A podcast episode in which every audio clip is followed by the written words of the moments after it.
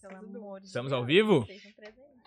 Fala galera, muito bem-vindos a mais um Boteco Podcast. Hoje estamos aqui com um time diferenciado, né? Uhum. O Pedro tá Time muito das mais mulheres. bonito. então o Pedro não pode colar aí com a gente, finaleira de ano, correria. E a Bruna veio substituir num papo que tem tudo a ver, né, amor? Com certeza. Boa noite, pessoal. Um prazer estar aqui. Um desafio substituir meu amigo Pedro, arroba Pedro Garim. Oi. Você que tá assistindo. E. O meu arroba é arroba Bruna de Mel. e tô bem feliz de estar aqui hoje com a Bianca também, que é um assunto que eu gosto bastante, comportamento, né? Comportamento humano em geral e principalmente feminino. Então acho que vai ser uma, uma troca bem legal. Massa. Bem-vinda! Obrigada. É, muito bem-vindo. Boa noite, Bianca. galera. Muito obrigada pelo convite, gente. Imagina, verdade. gente que agradece a topar essa ideia, né? Trocar uma ideia, tomar uma cervejinha. Que dia é hoje? Terça? Terça. Terça-feira não deu nem pra Terça é descansar do final de Terça semana. é dia de cervejinha. e também queria, só pra gente começar aqui, agradecendo aos apoiadores, né, que sempre estão com a gente. A cerveja que a gente tá tomando, então, é uma cerveja da Loop Cervejaria, uma cerveja Pilsenzinha que a gente tá tomando aqui. Fiz um aniversário esse final de semana com chopp Pilsen deles, foi, ó, podem contratar, procurem aí o pessoal da Loop. Ela gostou. Foi bom, foi bom. A gente, boteco, só tem patrocínio de bebida, né? Estamos aqui também com a cachaçinha do meu escritório, que apoia a gente. Daqui a pouquinho tá chegando um FNP, um franguinho no pote, pra quem gosta. E estamos aqui no nosso estúdio, né? No Boteco Estúdio. Então, se alguém quiser gravar algum conteúdo aí que está assistindo, vem aqui conversar com a gente. Se alguém um dia alguém quiser assistir também, manda uma mensaginha, a gente vê se é possível. Massa. Mas e aí, amor, faça a primeira pergunta então pra estrear no, pe- no Eu, podcast com a Fala Direito. Deus. Ai, meu Deus. Vamos Bia, começar. Conta, conta um pouquinho de ti, que tu não é daqui, né? Tu Uhum. é de São Paulo. Uhum, Então conta assim, tua história, como que tu começou, uhum. como é que tu veio parar aqui na Ilha da Magia. Bom, resumidamente, eu tenho 24 anos. E eu, desde novinha, assim, sempre gostei da, dessa coisa de empreender, né? Sempre tive muito essa visão do empreendedorismo. Minha mãe é, sempre foi muito independente, assim, e me ensinou a ser independente, né? Por isso, muito que eu trato do, do conteúdo que eu falo hoje por causa disso. Então, é, Foi quando criada eu... por mãe sozinha ou não? Mãe sozinha, independente, vó independente, família de mulheres super guerreiras e trabalhadoras. Então eu sempre tive essa visão, sempre quis esse caminho. Teve boas inspirações. Exato. Só que aí, né, no meio do caminho, eu fui entrando nesses conflitos, que daí é por isso que eu faço o que eu faço hoje. Mas quando eu tinha 18 anos, eu tava na faculdade. Eu sou publicitária, né? Publicitária e psicoterapeuta. E na faculdade de publicidade, aí você tem que começar a trabalhar ali no escritório, ambiente corporativo. Tá, fui. Quando eu comecei logo de cara, dos dois meses assim no escritório, falei, cara, isso aqui não é pra mim, não. Isso aqui não é pra mim, eu quero sair daqui. E aí tá, eu tava ali, ficava lendo uns livros, pesquisando alguns assuntos. Eu falei, acho que eu vou criar uma marca de roupa. E aí eu juntei assim, fiz umas contas, acho que eu preciso juntar X meses de salário, peço demissão, criei essa marca de roupa, criei minha marca de roupa. Aí não deu certo, não curti, vi que não era aquilo que eu queria fazer. Daí eu fui e comecei a produzir conteúdo no Instagram. Aí eu fui nessa me descobrindo, produzia De conteúdo moda, de roupa, de assim. fitness, depois Ah, eu fui tá. pro fitness, aí fui Ah, pro legal. Aí eu dava consultoria, vendia mentoria de marketing digital, porque eu já trabalhava com aquilo já fazia um tempo e, e era graduada naquilo, formada naquilo, gostava, sempre tive uma visão ali meio marqueteira. E aí comecei a trabalhar com isso e foi e vingou. E aí isso vingou essa parte do, do marketing, do marketing, das consultorias de marketing, mentorias de marketing. Vingou muito. Vim pra Floripa, tinha vindo fazer uma viagem pra cá, me apaixonei por aqui. E eu sempre eu Mal. eu sou de São Paulo, né? Então eu sempre vivi naquele caos de São Paulo, Eu, né? Eu sou também, não sei como é que é essa história. É, estresse, medo de assalto. Então, tipo, já fugi de assalto lá e sempre sob tensão, né? E isso deixava a gente, a mulherada, muito no polo masculino, né? Então eu ficava sempre muito estressada, sempre, sempre nessa vibe corrida. E sempre quis, assim, né? Ah, morar de frente pro mar, que gostoso, tranquilo, uma vida leve, tranquila. Só que eu não, é muito louco, porque na época eu não entendia o porquê eu gostava disso. Eu sei que eu gostava disso, mas eu não entendia muito bem o porquê, né? Por que, que São Paulo me deixa assim? Por que, que Uhum. praia é tão gostoso? Eu não entendia que tinha a ver com feminino e masculino. Muito doido isso. Enfim, daí eu queria vir, gostei. Tinha liberdade, trabalhava com Instagram e tal, e vim. E vim na Caruda, Sozinha. sozinha, vim pra cá. E aí eu me apaixonei e hoje, quando eu falo, né? Quando eu vou pra São Paulo, eu não me sinto mais lá. Aqui é, é minha casa, sabe? Uhum. Uhum. Você se encontra aqui. E aí, aqui em Floripa, o que, que aconteceu? Quando eu vim pra Floripa, eu tive esse esse choque de realidade, assim, né? Eu vim morar sozinha, nunca tinha morado sozinha antes. Então eu me vi sozinha, tinha realizado todos os meus sonhos, assim, né? Pô, trabalhar com Instagram, mora de frente sozinha pro mar, mora sozinha, sou independente, empreendedora, né? Aí aquela coisa, roupas de marca, passeios de lancha, né? Toda aquela vibe instagramável. E aí, cara, eu não tava feliz, assim, eu não me vi feliz nisso. Eu tava bem feliz, na verdade. Eu lembro que hum, eu entrei numa fase onde eu me culpava por não me sentir feliz. Porque eu falava assim, cara, eu tenho tudo pra ser feliz, eu tenho a vida que todo mundo queria ter, por que eu não tô feliz? Uhum. E eu lembro que eu olhava assim na janela de casa, o marzão, né? Eu pensava, pô, você queria morar no apartamento de frente pro mar, tu tá olhando pra isso e tu tá chorando. O que que tá rolando? E eu não conseguia entender. E aí eu comecei a, a viver um conflito dentro de mim muito grande. E eu não conseguia identificar o que era aquilo. E eu sempre fui uma pessoa que estu- estudava desenvolvimento humano, desenvolvimento pessoal, fazia várias terapias. E eu não tava legal, assim, né? Uhum. E aí nesse conflito, Mas Nessa época tu já era psicoterapeuta? não, Ainda não. Não, não era. Eu só gostava de estudar, de ler, de me desenvolver e tal. E aí eu. é, nessa de, nesse conflito interno que eu tava, teve um dia. Eu tava passando stories assim no Instagram e eu vi um stories do Wendel Carvalho. E ele, eu não lembro exatamente o que era, mas ele postou alguma coisa que eu me identifiquei muito na época. O meu stories direto aparecer ali. Eu não sigo ele e aparece toda hora. Direto. Os anúncios dele são bons. e aí apareceu assim o stories dele pra mim. Eu não lembro exatamente o que era, mas era sobre energia feminina e masculina. Mas eu não lembro o- o que era especificamente, eu só sei que ele falou alguma coisa que pegou bem na minha ferida. E aí eu olhei pra aquilo e falei assim: é isso que tá acontecendo comigo. Eu sou masculina. E aí eu falei, mas o que, que será que é isso? Daí eu comecei a procurar um pouco mais sobre aquilo. Fui pesquisando assim no Google, daí eu falei com o meu terapeuta na época, eu mandei pra ele o stories, eu falei, cara, isso aqui, ó, me Uhum. identifiquei com isso aqui, o que que é isso aqui?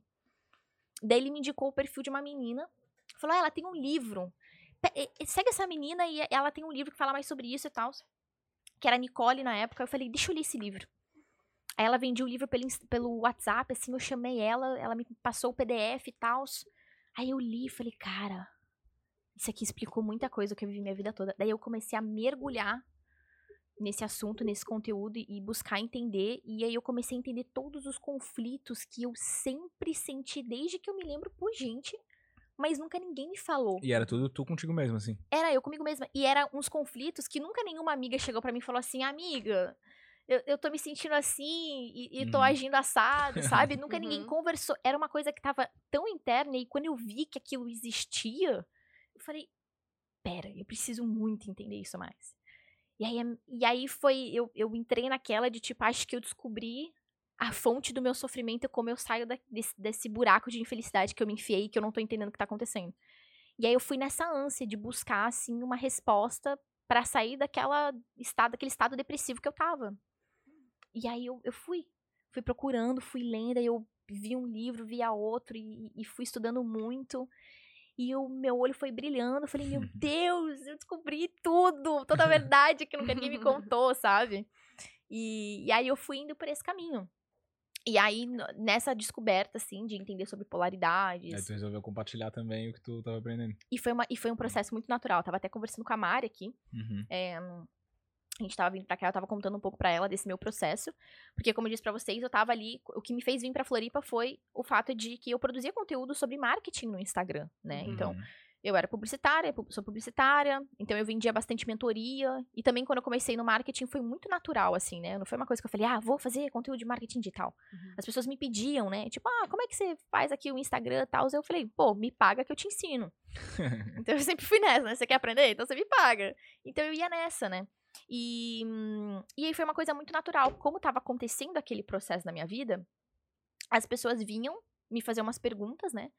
Sobre as dificuldades que elas tinham, os medos que elas tinham ali na hora de tentar trabalhar com aquilo e tudo mais. E aí eu olhava para aquela dificuldade da pessoa e eu falei, pô, eu passei por isso. E eu, Uhum. eu tava nesse conflito, aí o que me ajudou foi entender sobre essa outra coisa aqui. Sim. E aí eu respondi aquilo, né? Na maior ingenuidade, assim, digamos, e tipo, cara, mas na verdade o que me ajudou foi, esse, foi isso aqui, não foi essa técnica de marketing, Sim, sei lá, o que, que tu tá procurando. Né? É. Mais o teu comportamento. Né? Exato. A tua Uhum. mentalidade ali por trás da coisa. E aí eu fui falando sobre aquilo. Só que eu falava assim, meio por cima, até porque eu tava descobrindo ainda tudo Sim. isso. E aí, o pouco que eu falava, a galera falava. "Ah, Pegou bem na minha dor. Uhum, Faz muito sentido. Faz muito sentido. Fala mais, explica isso melhor. Aí eu falava um pouco mais. Daí foi um processo muito natural, assim, até que literalmente eu tava fazendo. Eu tava no meio de um lançamento meu, de um, um curso de marketing digital que eu vendi. Eu tava no meio daquele lançamento.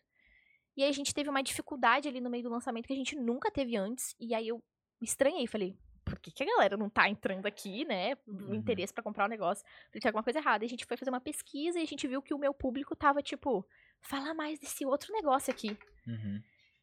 Eu falei, cara, ninguém mais. Todo mundo tá me seguindo quer ouvir eu falar disso, não de, de, de, de marketing e tudo Uhum. mais. Então foi um processo muito natural. E no meio do lançamento, a gente pegou, mudou um pouquinho as páginas ali, mudou o Uhum. conteúdo, ro- lançamento rolando, assim. E aí, tipo, beleza, a galera começou a engajar mais e tudo mais. E aí eu vi que, cara, é por esse caminho que eu tenho que seguir. E aí isso foi virando mais chaves na minha cabeça, porque na realidade, eu tava até conversando com o Davi outro dia sobre isso, né? O Davi Ribas. É, existe um, um lado negro, assim, digamos, dos produtores de conteúdo que trabalham aí com o Instagram, que eu acho que ninguém fala muito, né? Todos nós entramos num, num, num grande conflito, assim, com o nosso conteúdo, porque a gente vai vivendo a nossa vida e a gente vai mudando, a gente vai aprendendo, né? Uhum. como ser humano, como pessoas. E o nosso conteúdo é sempre um reflexo de tudo que a gente viveu, né? E a gente se pega às vezes nesse conflito de, pô, eu acho que eu não sou mais isso aqui. Uhum. E, e, se fica meio perdidão ali. Então eu tava muito nesse conflito nesse período que eu tava muito depressiva. E é complicado ficar perdido, porque a galera que tá ali não tá nem aí se tá perdido ou não, né? A galera não tem ideia. Eu tava falando pra Mari no Hum. carro, a gente tava vindo pra cá. Eu falei pra ela, cara, a galera não tem ideia, mas eu tava ali postando stories, a galera olhando, nossa, que vida legal. Só que eu tava mal, eu tava chorando, assim. Mas Uhum. desde que tu fazia esse conteúdo de marketing digital, tu já aparecia. Uhum. Era sempre tu ali na câmera, entendi. Sempre eu na câmera. Uhum. E aí, quando eu entrei nesse conflito, que eu fiquei muito mal, muito triste, eu tava justamente nesse conflito porque eu, sem perceber, criei um personagem que não era eu. Uhum. Acontece, né? Eu criei a Bianca super poderosa, empreendedora, empresária, independente. ah, mas eu não me dava conta de que aquilo não era eu. E aí eu tava justamente vivendo esse conflito. Tipo, quem sou eu? O que, que eu tô fazendo? Isso- acho que isso aqui não me faz feliz, é mas. foda, Eu acho que muita gente cria um personagem na rede Total. social, né? Tu pode ter. Cara, eu conheço, ali, eu conheço muita gente. Tu pode ter Uhum. certeza que todo mundo cria um personagem. 100% das pessoas. Né? Sempre tem alguma coisa ali que o pessoal inventa e aí meio que se perde. Uhum. Todo mundo. Uhum. Todo mundo. Quer ver quando é pra fazer publi, né? É. Cria um roteirinho ali.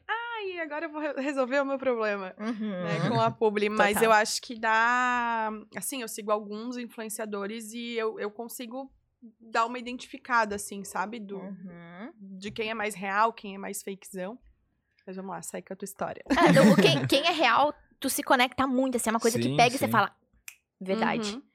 Quem é inventado, você fala, ah, nossa, massa, legal. Uhum. Mas não dá um- uma conexão É, e tu forte. cai por um Sim. tempo assim, tipo, eu que sou do mercado financeiro, eu vejo muita coisa. Tem uma galera que vende umas soluções milagrosas, assim, que tu Aham. sabe que não funciona, né? Uhum. Daí, sei lá, um monte de gente vai comprar ali, daqui a pouco toda essa galera que comprou e não resolveu a situação vai reclamar do cara. Aí Exato. acabou com esse cara, né? Exatamente.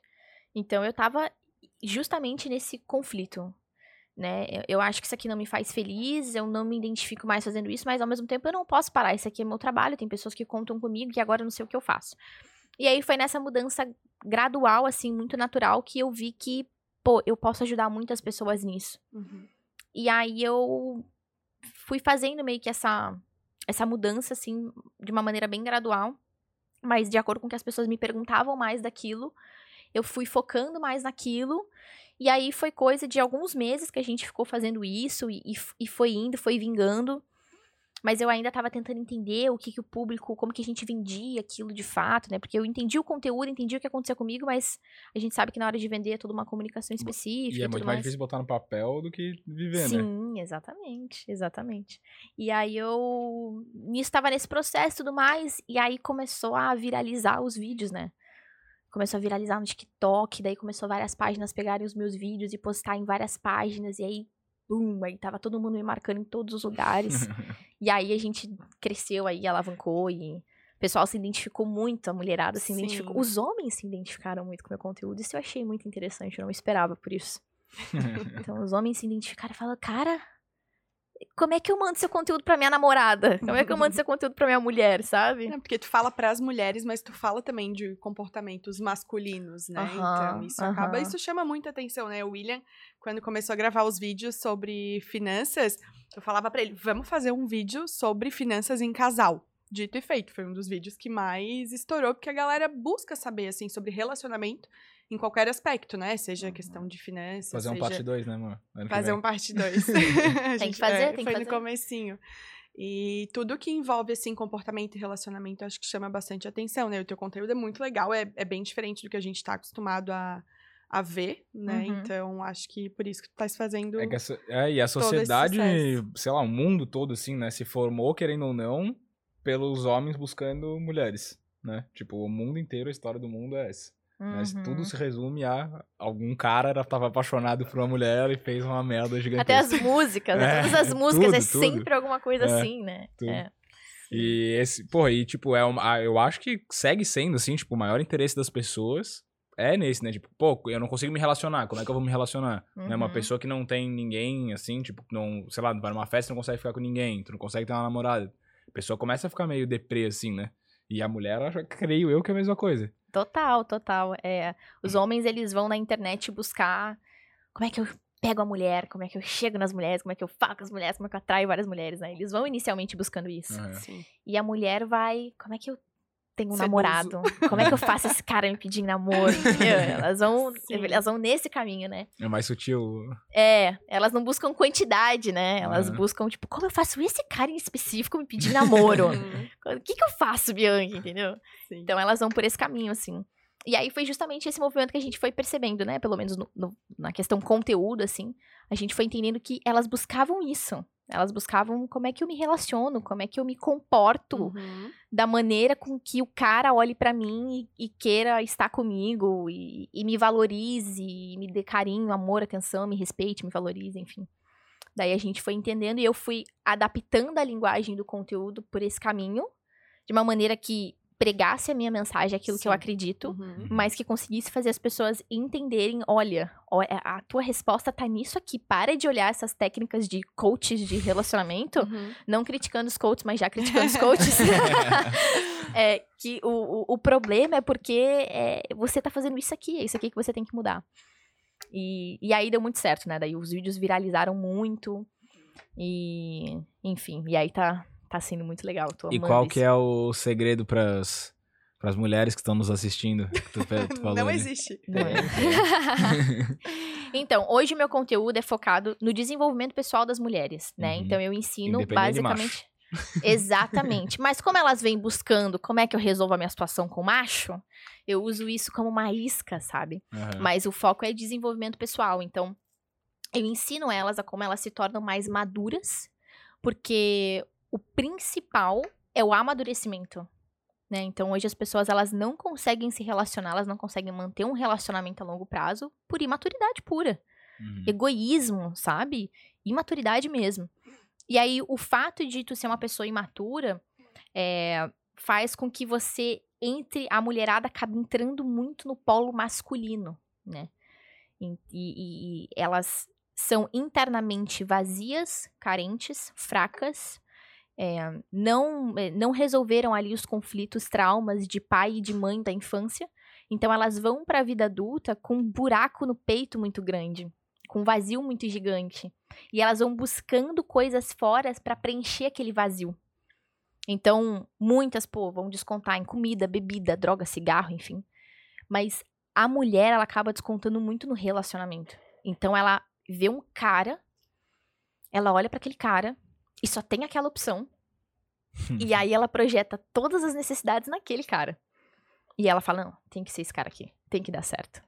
Eu vou fazer todos os movimentos possíveis, eu vou procurar todas as técnicas de coach de relacionamento, eu vou manipular esse cara pra fazer ele me amar, gostar de mim, casar comigo, a gente vai ter vários filhos. Ela já começa a criar várias É tipo projeções. aquelas, aqueles cartazinhos nos postes. Trago a mulher É. amada em cinco Isso. dias. Isso. Não.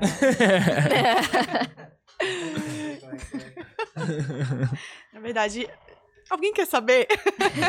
Não, a gente era amigos. é, o William era meu técnico no time de futebol que eu jogava.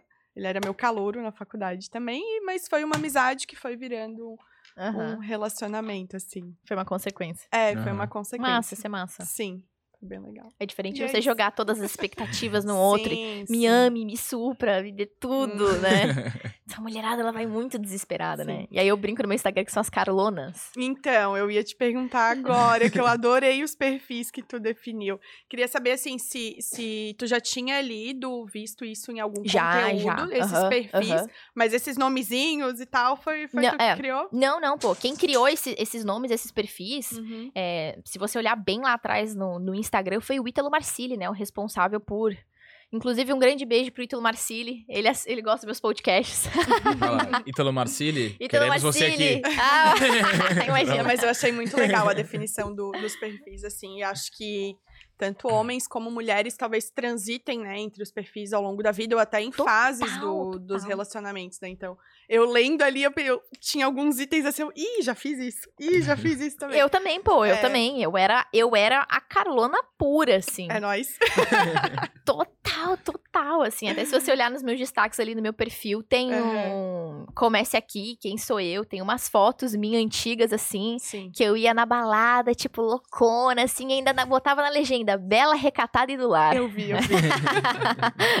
Essa era eu, alguns anos atrás. Afrontosíssima, adorava, entendeu? E o perfil da, da mulher que tá muito no masculino é justamente esse perfil. É a mulher que ela tem raiva do masculino. Ela tem raiva do masculino. Então, de alguma maneira ali, faltou aquela presença masculina na vida dela. Geralmente do pai. Uhum. É, ex- existem vários padrões, assim. O mais comum do meu público que eu observo é ou o pai não foi presente, ou não teve a presença paterna, ou teve, mas é a mãe era uma mãe muito dura, muito crítica, trabalhava, independente, mais rígida, e o pai era mais mansinho, mais amoroso, mais carinhoso. Então ela não teve aquela visão do que é o masculino e o feminino, não teve aquilo alimentado desde a infância. E aí ela vai pra vida com uma certa raiva do masculino, né? Daí a gente tem todo o discurso na sociedade que alimenta muito isso também. Uhum. Uhum. Sim. Então ela vai com, com ela vai pra vida com raiva do, do homem, né? Outro dia eu tava vendo até um, um, um post, acho que foi do Orlando, Orlando Costa, que eu gosto bastante do conteúdo dele. O Orlando ele postou ali que tinha um livro na Amazon que era é um livro que se vende na Amazon, que era um livro que, o, o título dele não vou lembrar exatamente, mas era alguma coisa relacionada a é, como sair num encontro em- no século XXI, como, como uma mulher sair num encontro no século XXI se você odeia homens. Nossa. Tipo, o título do livro era isso, Uhum. sabe? Então, Alguém compra. e tem gente Sim. é um Sim. absurdo isso, entendeu? Então, assim, elas vão com essa raiva do masculino, essa raiva do homem, do eu vou ser melhor que o homem, né? Uhum. E, e aí elas são as, as mulheres elas ficam afrontosas, né? Elas ficam com, elas competem com os homens. Uhum. Se o cara pode, sei lá, levantar um peso pesado, ah, eu também posso levantar esse peso pesado. Mas se não pode ca- levantar o mesmo peso. É, tipo, É, sabe? é É, umas coisas, é umas coisas tipo, A maior discussão que eu já tive com o pessoal de que era bem feminista foi isso. Tipo, falaram assim, ah, eu falei assim, eu corro mais rápido que qualquer um de vocês aqui. uhum, Tipo, tava numa discussão Ponto, assim, porque tu- era, tu era um corre, time de é. atletismo. De atletismo, das atléticas da UFSC lá. aham, Daí eu falei, cara, não adianta, tipo, pode botar alguém aqui que o cara faz no mínimo um exercício, ele vai ganhar de vocês. Tipo, é um Uhum. homem e uma mulher. uhum. Aí teve um. Daí eu dei esse exemplo e ficaram doida, né? Tipo, teve um jogo da seleção brasileira feminina com o Botafogo sub-15. Sub-15. Da seleção brasileira feminina. E o Botafogo ganhou. Daí, tipo, aí botaram essa comparação assim, cara, não faz sentido nenhum. São pessoas diferentes, são estruturas físicas Sim, diferentes, né? A gente é totalmente. fisicamente. Hormônios diferentes, Sim, total. hormônios diferentes. E são complementares. Não é ruim isso, né? Tipo, é bom Uhum. que, pô, sei lá, o natural, digamos assim, é um homem e uma mulher se relacionarem, terem filhos e procriar a espécie, né? Uhum. Vou indo bem, eu não. É, mas é tipo, Uhum. se você olhar na realidade, nua e crua, absolutamente tudo que existe na realidade pra existir de modo concreto precisa de uma dualidade de polos opostos que se complementam. Uhum. Então a gente tem claro escuro, dia e noite, preto e branco, um próton e elétron, consciente e inconsciente, razão e emoção, Uhum. direito e esquerdo, pai e mãe, homem e mulher, macho e fêmea, tipo, tudo é assim, Uhum. né? Então a gente precisa, e, e só que criou-se na mente das pessoas de que as características masculinas são boas e as características femininas são ruins e fracas. Quem disse isso? O que, é melhor, dia ou noite? Claro ou escuro? Uhum. Preto ou branco? Próton ou elétron? Não, se não tem, o- se não tem o elétron, não tem, não tem o átomo, que não tem a célula, que não tem vida, pô. Precisa Uhum. dos dois. Entende? Então os dois têm igual importância. Só têm funções diferentes. E ambos são nobres. Ambos são Uhum. importantes, Total. né? total. E, e aí, quando eu fui entendendo isso, eu fui abaixando a armadura, né? Então, o que eu explico muito pra mulherada, para o perfil de Carlona, que é essa mulher que tá muito instalada no masculino, o padrão de comportamento é: internamente, eu sou vazia. Eu, eu sou carente, eu sou vazia, literalmente. Eu tenho um buraco Uhum. aqui no peito. Então, geralmente, é aquela mulher que ela não consegue lidar com a solidão. Ela se sente sozinha. Então, ela, ela se sente meio triste, assim, tipo, do nada fica aquela tristeza, meio melancólica e tudo mais. E ela, ela vai buscar fora alguma coisa que preencha aquele buraco, que tape aquele buraco. E geralmente ela vai pro relacionamento, geralmente ela vai no homem. Só que essa mulher, como ela ela faz muitos movimentos desesperados, porque ela tá desesperada para tapar o buraco, é natural que ela encontre um, opo um oposto, uma coisa oposta que se complemente a ela. Então ela vai é, se relacionar com o homem que tá mais no polo feminino. Uhum. E quando a gente fala de um homem mais no polo feminino, a Mais gente omisso. fala de um homem muito mais Uhum. passivo, passivo, um homem que ele é ele é passivão, cara, ele não faz nada não, ele não tá afim de fa- é o Enzo, né? A gente brinca que é o Enzo, Eu né? adorei a figura do Fiuk, gente. É o Fiuk. Combina Pensa no total. Fiuk, é mais ou menos o estereotipo do Enzo ali, entendeu? É, e o mais engraçado é que eu era fã do Fiuk, pra vocês verem como eu era a Carola. Tem uma foto minha lá com o Fiuk no meu perfil, entendeu? Eu era fãzona do Fiuk. E então ela, ela vai se relacionar com o homem mais assim. Por quê? Porque ela é a mulher que ela tá fazendo muito. Então ela vai se relacionar com um cara que não tá fazendo nada. E aí ela vai ficar fazendo vários movimentos pra tentar manipular o cara. Eu vou fazer tudo aqui pra ele gostar de mim. Eu vou fazer tudo aqui pra ele ficar comigo. E nesse movimento ela fica como cansada, estressada, sobrecarregada e sempre insatisfeita. Porque no fundo ela fez tudo aquilo que ela gostaria que o cara tivesse feito. Uhum. Então ela, ela pode fazer tudo. Eu falo para eu falo para elas, né? Eu falo, cara, você quer, você quer ficar com esse cara? Então vai. Faz. Faz todos os movimentos possíveis, manipula, cria vários joguinhos e não sei o quê. O cara vai ficar com você uma hora. Beleza, tu vai conseguir. Mas tu vai ficar todo dia pensando: será que ele tá aqui porque ele quer? Será que ele gosta de mim mesmo? Será que ele não tá olhando pra. Deixa eu olhar o celular dele escondido. Ah, mas será que ele não tava falando com fulano? Será que ele não tá. Ela fica paranoica. Ela fica insegura né? E aí ela começa a ficar chata. Por que, que- por que, que os caras reclamam que as mulheres são chatas? A gente tava falando aqui do negócio do TikTok, né, antes de, de ligar. Uhum. É, se vocês verem, o que que viraliza no TikTok? Quais as piadas que viralizam no TikTok, pô?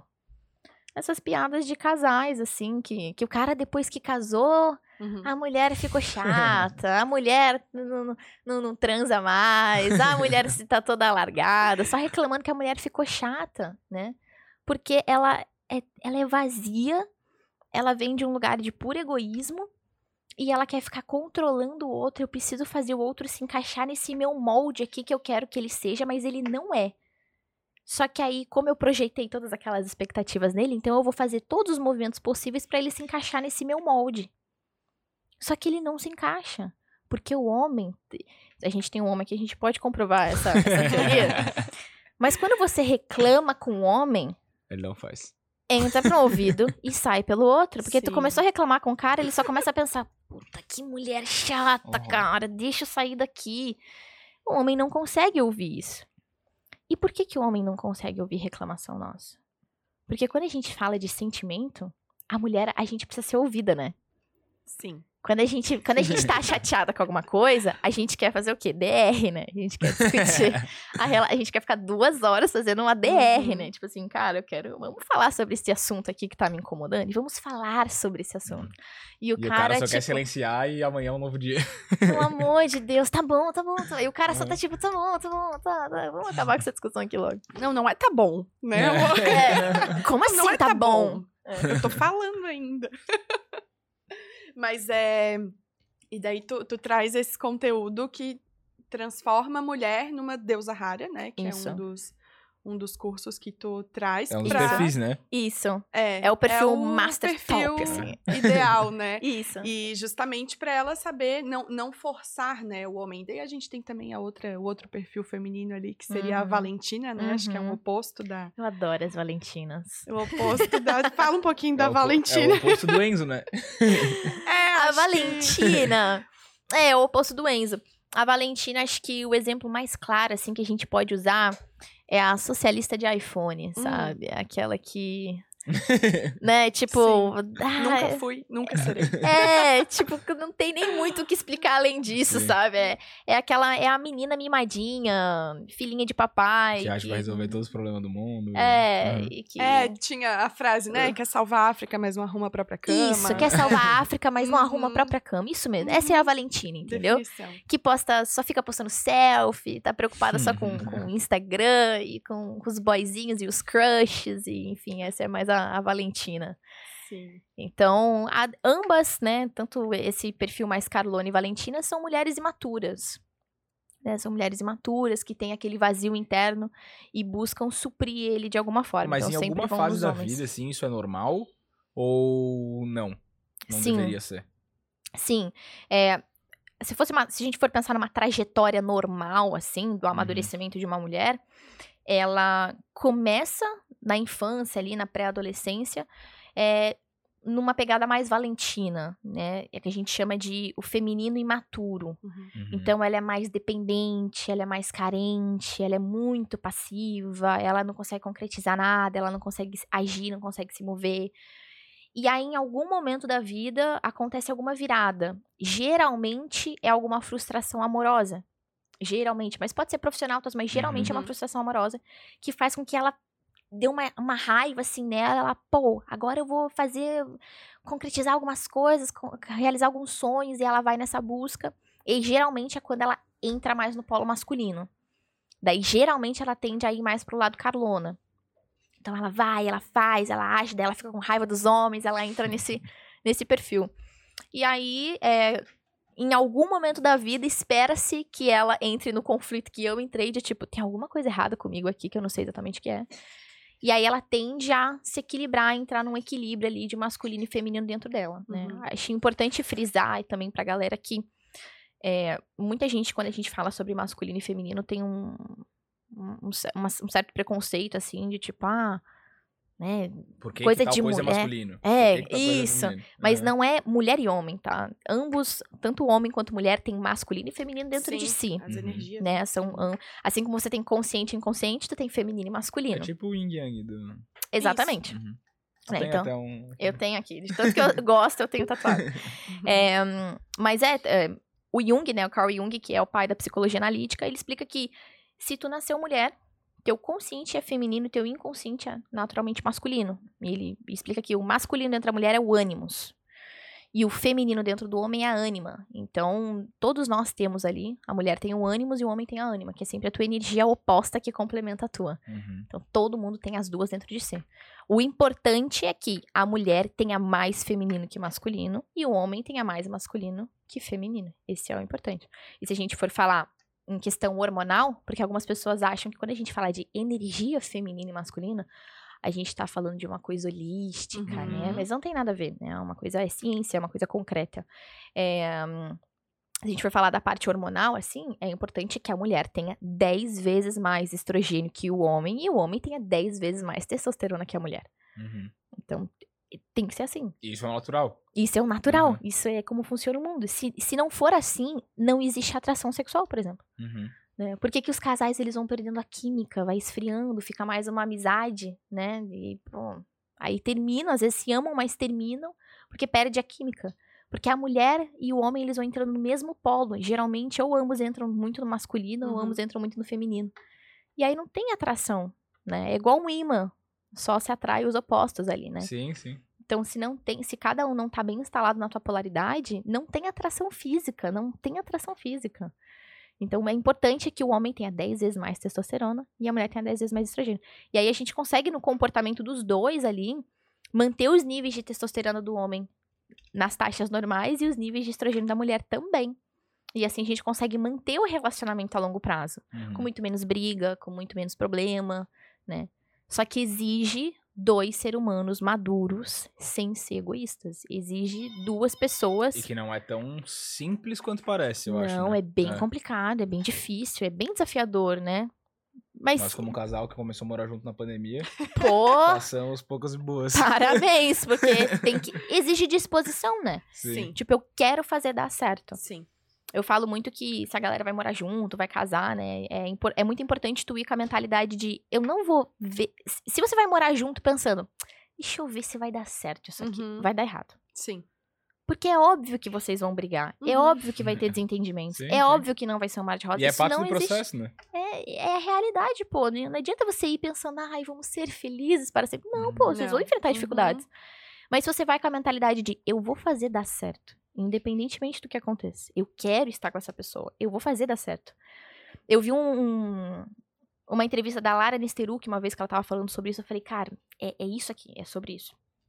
E ela falou é que. Sobre isso. é. Tá tudo bem. e tá tudo bem. e ela falou que. É, puta, até esqueci agora. Desculpa. Não, eu esqueci, eu esqueci. Mas enfim, quando você vai morar junto, você tem que ir com, com essa mentalidade de eu vou fazer dar certo.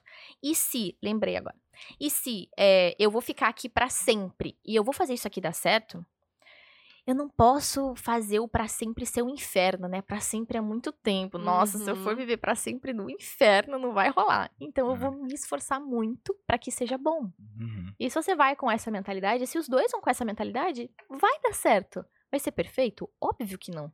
Mas dá certo. Mas os dois têm que ir com essa mentalidade, É sabe? porque o, o casalzinho perfeito é só coisa de filme, né? Porque não, tipo, Não na vida existe, real né? mesmo. Não existe. Eu falo pro William, esse negócio de um amor e uma cabana não é comigo. Mas é isso, tem que, tem que unir o, o- a vontade dos dois, né? Exato, De fazer dar é, certo. exato. Também nunca, nunca fui a favor, assim, às vezes tenho amigas que, ah, vamos ver, vou morar um tempo pra ver se a gente vai. Ah, vai dar errado. Cara, Vocês vão é brigar. grande, né? porque vai ficar pontuando? Ah, isso aqui é bom, isso aqui é ruim, fazer uma listinha do que, que é bom, Hum, o que, que é ruim. É, a mulher no masculino faz, adora listas. É, mas não, não faz sentido, né? Tu gosta da pessoa, tu quer. hum, desculpa, tu quer fazer dar certo. Uhum. E a parte de que tu tava falando ali dos hormônios, eu vi que tu comenta também sobre questão da, da- do anticoncepcional, né? Qual é a tua opinião sobre? Uhum. É acha assim, que tem eu acho que influência também disso? Total, total, né? Uhum. É, eu tomei anticoncepcional durante seis anos da minha vida. E é muito doido, assim, porque a menina, quando ela é adolescente, ela menstrua, a primeira coisa que fazem é levar ela no médico pra ela tomar anticoncepcional. Ah, tem que tomar anticoncepcional pra regular o seu ciclo menstrual, que é todo desregulado e não sei o quê. E aí você começa a tomar ali um monte de hormônios que é igual, cara, é igual o fisiculturista quando vai tomar bomba, né? O cara, ele, ele toma ali o, o um de esteroide, colateral. ele tem um monte de colateral. E se do nada ele para de tomar, ele tem. Cara, dá um curto-circuito ali no corpo dele, porque Uhum. ele tá tomando um monte de testosterona, então o corpo dele para de produzir testosterona. Então ele não pode simplesmente tirar, ele faz um desmame, né? Que é a Sim. TPC Uhum, ali que eles uhum. fazem e tudo mais. Então, só que a mulher não tem o desmame do anticoncepcional. Então, tipo, ou ela toma e aí do nada ela Ou tira. toma. E aí, quando ela não toma, ela tava tomando um monte de hormônio sintético. Então, o corpo dela parou de produzir os hormônios, progesterona, estrogênio. Ela parou de produzir aquilo. E aí, ela, ela tira aquilo e, e dá um colapso. Aí, o que acontece quando a mulherada tira anticoncepcional? Começa a dar espinha, Uhum. ela começa a ficar mal, começa a sentir dores, ela começa a ficar desesperada. Ela vazando. fala, ah, não, vou tomar de novo esse aqui, Sim. entendeu? Sim. E aí ela fica presa naquilo, só que o corpo dela para de produzir os hormônios. E ela sofre um monte de consequências físicas, né? Tem alguns estudos que falam que as meninas de 15 a 19 anos que começam a tomar anticoncepcional, elas têm uma tendência 80% maior a tomar antidepressivos. 80% é um número gigante, Sim. Sabe? É que a parada hormonal não é tão simples quanto as pessoas acham, né? Não, Tipo, é a questão do o nosso corpo, digamos assim, nosso corpo é perfeito, ele veio como ele tem que ser. Uhum, Né? E daí tudo que a gente exato. começa a botar pra dentro começa a alterar todo o sistema, assim. Exatamente. E aí todos os nossos comportamentos vão é, ditar ali os nossos hormônios, o que, que vai acontecer com os nossos hormônios. Então, a mulher, por exemplo, é, cada dia do, do mês, a gente tá com uma quantidade diferente de hormônios no corpo. Sim. A gente tem necessidades diferentes em cada dia, em cada fase do nosso ciclo. Então, a gente tem fases onde a gente precisa é, que o parceiro, por exemplo, esteja ali mais presente, porque aquilo vai, vai fazer com que a gente libere mais ocitocina, consequentemente aumenta os nossos níveis de estrogênio, consequentemente a gente fica mais feliz e menos estressada. Só que vai ter fases em que a gente vai precisar produzir mais progesterona, porque a progesterona vai relaxar mais a gente do que o estrogênio. E aí não é o parceiro que vai fazer isso, é a gente. É a mulher, por exemplo, ter um tempo com as amigas, ajuda ela a produzir progesterona, que deixa ela mais relaxada. Só que se ela toma anticoncepcional e não produz a progesterona, ela perde a vontade de fazer isso. E, consequentemente, ela se torna uma mulher infeliz. Ela vai ficando infeliz por dentro, porque ela tá com Hum. tudo desregulado. Sim. E aí, uma Ela mulher não tem infeliz. esses sentimentos naturais, né? Que, o, Exato. que o corpo vai, vai trazendo. Eu tomei durante muitos anos anticoncepcional. Comecei a tomar porque tinha cólica, sabe? Uma, uma coisa tão, tão bobinha, né? Mas na Uhum. época, enfim, foi indicado. E quando eu parei, assim, eu, eu juro, eu me senti mais mulher, sabe? Eu também. É muito doido muito isso. doido. Eu comentei com todas as minhas amigas, eu falei, gente, parem assim, ó, é muito bom, tu tem, tu sente mais o, o teu, teu corpo. corpo, uhum. é, assim, até libido, enfim, várias, né? Mesmo que deu mais espinha, deu mais espinha. É, a unha que começou a quebrar? Começou, mas é, é uma sensação diferente. Mas eu acho que isso veio também com a minha maturidade, sabe? Quero, quero ver como é que é o meu ciclo, quero conhecer o meu corpo. Uhum. E isso foi muito legal. Falei pra todas as minhas amigas assim, ó, ai, larguem, sabe? Fora todo o risco, né? De, de saúde, e tudo mais. Trombose. Sim, tudo que o que a ciência tá trazendo pra gente, né? Talvez as ginecologistas agora estejam nos odiando, porque elas sempre indicam, né? Mas é, é, é um fato, é uma verdade. Mas né? claro, também tem, tem a questão da, da, da gravidez, né? Eu, eu tô numa, numa situação que, ok, eu ficar sem, sem pílula, né? Uhum. Mas tem meninas que usam também como prevenção para outras coisas, enfim. Tem gente que precisa por questão de, de saúde mesmo. Mas, assim, para esse lado de hormônio, né? Falando nesse, nesse assunto de hormônio, de sentir o corpo, de, de se conhecer, né? De conhecer os seus sentimentos, foi uma mudança bem grande, assim, para mim, sabe? Uhum. Então, eu acho que se pode, eu. É, na realidade, o, o, o- a pílula anticoncepcional não resolve nenhum problema de, de saúde, não, cara. É, é mito isso daí, não Uhum. resolve, né? Só disfarça ali os teus sintomas, Sim. mas não resolve nada. Fica muito. E, e é muito louco, assim, porque essa questão das cólicas, tá das bom. espinhas e tudo mais, é quando a mulher ela se instala mais no polo feminino dela, ela não tem esse problema. Então, assim, a mulher que sofre muito, ai, eu sinto muita cólica, eu tenho muita espinha, eu fico muito estressadona. Cara, tu tá muito no masculino. Tu pode ter certeza que tu tá com hormônio desregulado, tá com muito mais cortisol e testosterona do seu sangue do que estrogênio e progesterona. E aí você tem uma consequências psicológicas e físicas. Isso, é óbvio que isso vai acontecer, né? Então, quando você aprende a ficar mais relaxada, a entrar mais no teu polo feminino, a trabalhar mais essa questão, foi o que aconteceu comigo. Não sofro com cólica, não sofro com espinha, não, não lembro que, que tem esse Uhum. problema, entendeu? Hum. E, e tá tudo bem, essa é a vida, esse é o ciclo natural da, da vida, né? Sim. Então,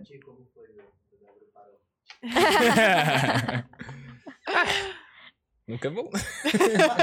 é um risco. Chega de perguntas, ela é a, a convidada, né? Eu falei pro William, quando ele me chamou aqui, eu falei, beleza, eu vou, a gente vai falar de, de relacionamento, querendo ou não, né? De Uhum. comportamentos femininos e tal. Eu falei, aquele podcast não pode virar uma terapia de casal, senão eu vou sair, vou sair da sala. Então, assim, vamos focar aqui, gente. Não, e daí tu, e tu consegue, assim, é claro que na, na teoria a gente tem o que, que é o ideal, né? Eu tenho uma amiga, gente, eu tenho uma amiga que ela, assim, ela não conhece teu conteúdo, mas ela fala exatamente as coisas que tu fala, sabe? Aham. A questão de não forçar o homem a, né, de pedir com jeito, de elogiar, então ela, ela já me trazia alguns alguns insights assim, e eu falava, gente, como é que tu consegue? Porque tem que ser uma coisa, tem que trabalhar a Pode ser, pode ser. paciência, né? É muito mais fácil Uhum. falar assim, lava a louça, por favor, né? Do que, amor, eu gosto tanto quando tu lava a louça. Então, é, é uma questão um pouco mais doce, né? Às vezes a gente Uhum. não consegue colocar tanto, tanto em prática quanto a gente quer. E Uhum. tu consegue, assim, no- nos teus relacionamentos? Tu sempre conseguiu... Não, não. Assim, ó, um- uma coisa que eu enfatizo muito no meu conteúdo, que é muito importante nesse conteúdo, é não foque, não tente ser perfeita. Uhum. A gente não é perfeito. É óbvio que eu não consigo fazer isso, ser perfeita 100%, 100%. do tempo. Isso não existe, entendeu? E o problema é. O primeiro problema quando a mulherada tem contato com isso é que ela fala: ah, agora eu vou Agora ser eu vou ser uma fofa. perfeita. Hum, e ela não, ela tenta se encaixar Ninguém no é, molde. né? Ninguém é. E aí começa, eu já recebi vários relatos de mulheres que já estavam desenvolvendo neuroses. Porque elas tentam ser tão perfeitas e elas não conseguem manter aquilo e elas ficam muito confusas, fica naquele conflito de quem eu sou, mas será que eu sou? Uhum. Então, calma, não, não é assim, né? Então, é, nessa questão assim do dia a dia, na comunicação é, entre os casais, envolve muito essa questão hormonal, né, que a gente estava falando. Então, existe muitas maneiras é, da mulher ficar mais feliz, do homem ficar mais feliz, todo mundo sair feliz ali na história, é, sem precisar ficar fazendo muito esforço, oh, meu Deus, preciso mudar muito a maneira que eu sou a minha comunicação. Não, não, não é isso, são ajustes, né? É, Mas tolerar um pouquinho mais o outro, eu acho, né? Também, exato. E, e, e, por exemplo, vamos supor, igual você estava dando um exemplo, né? De uma reclamação que a mulher Uhum. quer fazer pro homem. Então a mulher tende a reclamar muito com o homem, como a gente tá falando, né? A mulher, ela quer entrar em DRs. E não vai funcionar. Por quê? Porque nós mulheres, por que, que a gente vai entrar numa DR? Porque a gente quer ser ouvida. Quando a gente é ouvida, quando o homem escuta o que a gente fala, e ele acolhe, escuta, ele fica ali escutando o que a gente tá falando, né? E, e- e ele fala, nossa, você tem razão, eu vou fazer exatamente o que você quer. A gente fica, ai, né? ufa, Resolve. Resolve. era isso que eu queria. Só que pra chegar naquela, na, naquilo que ela queria, ela quer ficar falando, né? Fazendo vários rodeios naquele assunto e ficar duas horas conversando sobre aquele tema. E nisso o homem não tá aguentando mais. Fala, pelo amor de Deus, fica quieta, cara. Como você é chata. Daí ele não escuta, porque ele tá tão desesperado pra sair daí, dali. Ele não escuta e, obviamente, ele tá muito pé da vida. Ele não faz aquilo que ela quer. Daí ela fica revoltada, porque ela fala, pô, mas eu já te falei 20 vezes pra tu não deixar a toalha em cima da cama. Tu de... E aí, aí o cara fica, pô, que chato. E fica nisso, né? E aí eu falo pra, pra mulherada, comecem a... Vocês querem ser ouvidas? Beleza. Fala coisa relevante. Come- Ah, Também, mas tipo assim, começa a é. falar sobre alguma coisa sem ser reclamar dele pra ele, porque ninguém quer ouvir crítica de você mesmo, Uhum. né? Uhum. Então não tem nada mais chato que uma pessoa chegar pra você e ficar falando, então, você fez aqui você e você, você. Você fala, Uhum. pô, tu tá só me atacando, né? Então eu falo, cara, segura um pouco. Segura um pouco pra, si, pra ti um pouquinho ali a tua reclamação e começa a falar sobre outras coisas. Pô, amor, nossa, eu tive um problema lá no trabalho, aconteceu isso, isso, isso, aquilo. Começa a se abrir sobre outras coisas que estão te estressando Uhum. né, no teu dia a dia, porque tem coisas que estressam a gente. Aí a mulher começa a fazer esse movimento, coisa simples ali, cinco minutinhos, dez minutinhos, pô, ah, aconteceu tal coisa no trabalho e tal. Senão se- parece que é com o pessoal do cara e o cara É. fica nessa, tá? Tipo, o que eu tô fazendo? É, né? e, e, e- nesse momento, o cara, ele vai ficar ouvindo, aham, aham. Olha o movimento que tá acontecendo. Ele tá te ouvindo. Tu não queria que ele te ouvisse? Uhum. Ele vai te ouvir, porque tu não tá reclamando dele. Naquele momento, o que que tá acontecendo? Você tá entrando no teu polo feminino, você naquele momento tá produzindo mais ocitocina, que aumenta o teu estrogênio, porque você tá sendo ouvida, tu tá vendo que ele tá te ouvindo. E aí aquilo é- te faz sentir uma coisa muito boa. E aí ele começa a entrar mais no polo masculino, Naturalmente. porque ele né? tá Uhum. ali fazendo o papel do masculino, ele tá pegando ali o, o teu problema, resolvendo pra ti o teu problema de te ouvir, que tu tá estressado, ele tá ali te ouvindo.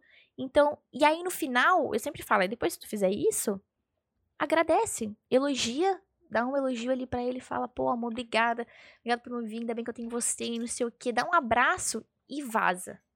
Deixa ele ficar no canto dele, ele vai ficar tipo, pô, não fiz nada, só fiquei aqui ouvindo ela falar e, e tipo, sou foda por isso?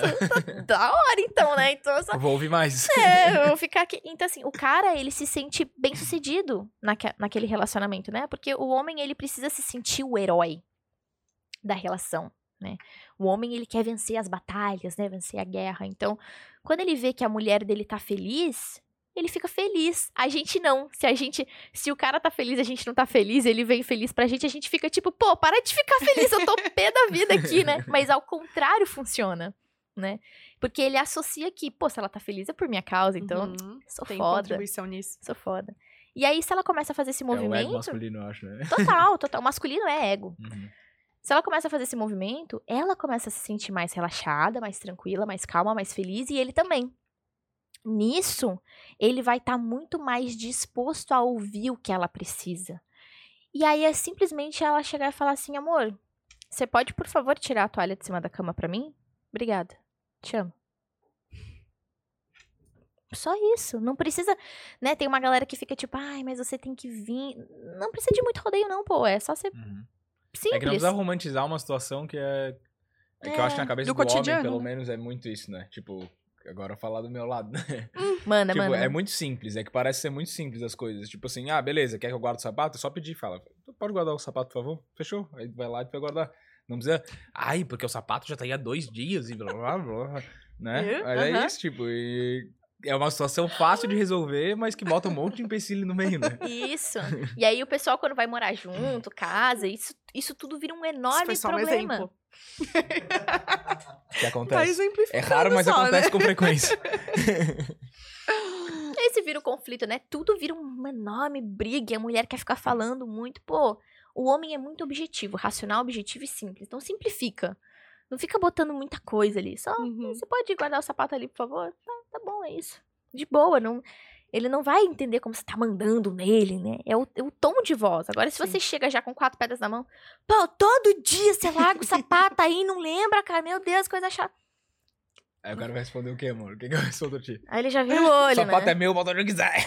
Né? Então, tipo... Aí ele vira o Shrek. Exato. E aí, tipo, ele vai. Nunca que ele vai lembrar de guardar o sapato. Porque aquilo é tão chato pra ele que ele. ele Dane-se. Ai, nem mulher chata. Ele deixa pra lá, né? Uhum. Então é, é, é simples. É, funciona, né? É, é- não precisa de muito rodeio. É simplesmente você. O homem ouvir a mulher, a mulher ser mais amorosa, mais carinhosa, mais leve, mais relaxada, mais tranquila. O problema é que a gente tá, tá todo mundo muito estressado, né? Os homens estão todo, né? estressados, as Sim. mulheres Eu, estão queria, eu estressadas. quero Uhum. entrar nesse papo, mas antes de entrar nesse papo, só quero fazer o meu merchan aqui rapidinho. Vou ver se tem Ah. perguntinhas no Então, ó, quem tá assistindo aí, ó, FNP, FNP Brasil, potão de franguinho, batata frita, polenta, os caras fazem um monte de franguinho Massa. sinistro. Tá aqui hoje pra gente comer também. Obrigadão, pessoal do FNP. Eu queria fazer um merchan pra tu, se tu quiser também comer um pouquinho, fica à vontade. Massa. Gente, eu comi bastante antes de vir. Então, É, fiquei sabendo. Ah, vamos falar do QR Code que tá aqui no, É, vídeo, acho que é Bia. legal. Explica aí pro pessoal o que que é esse QR Code. É pra tá Então, migas vocês já, hein? Bia. Pra quem, Viu só? pra quem quer conhecer um pouquinho mais aí dos conteúdos de, de polaridade, né?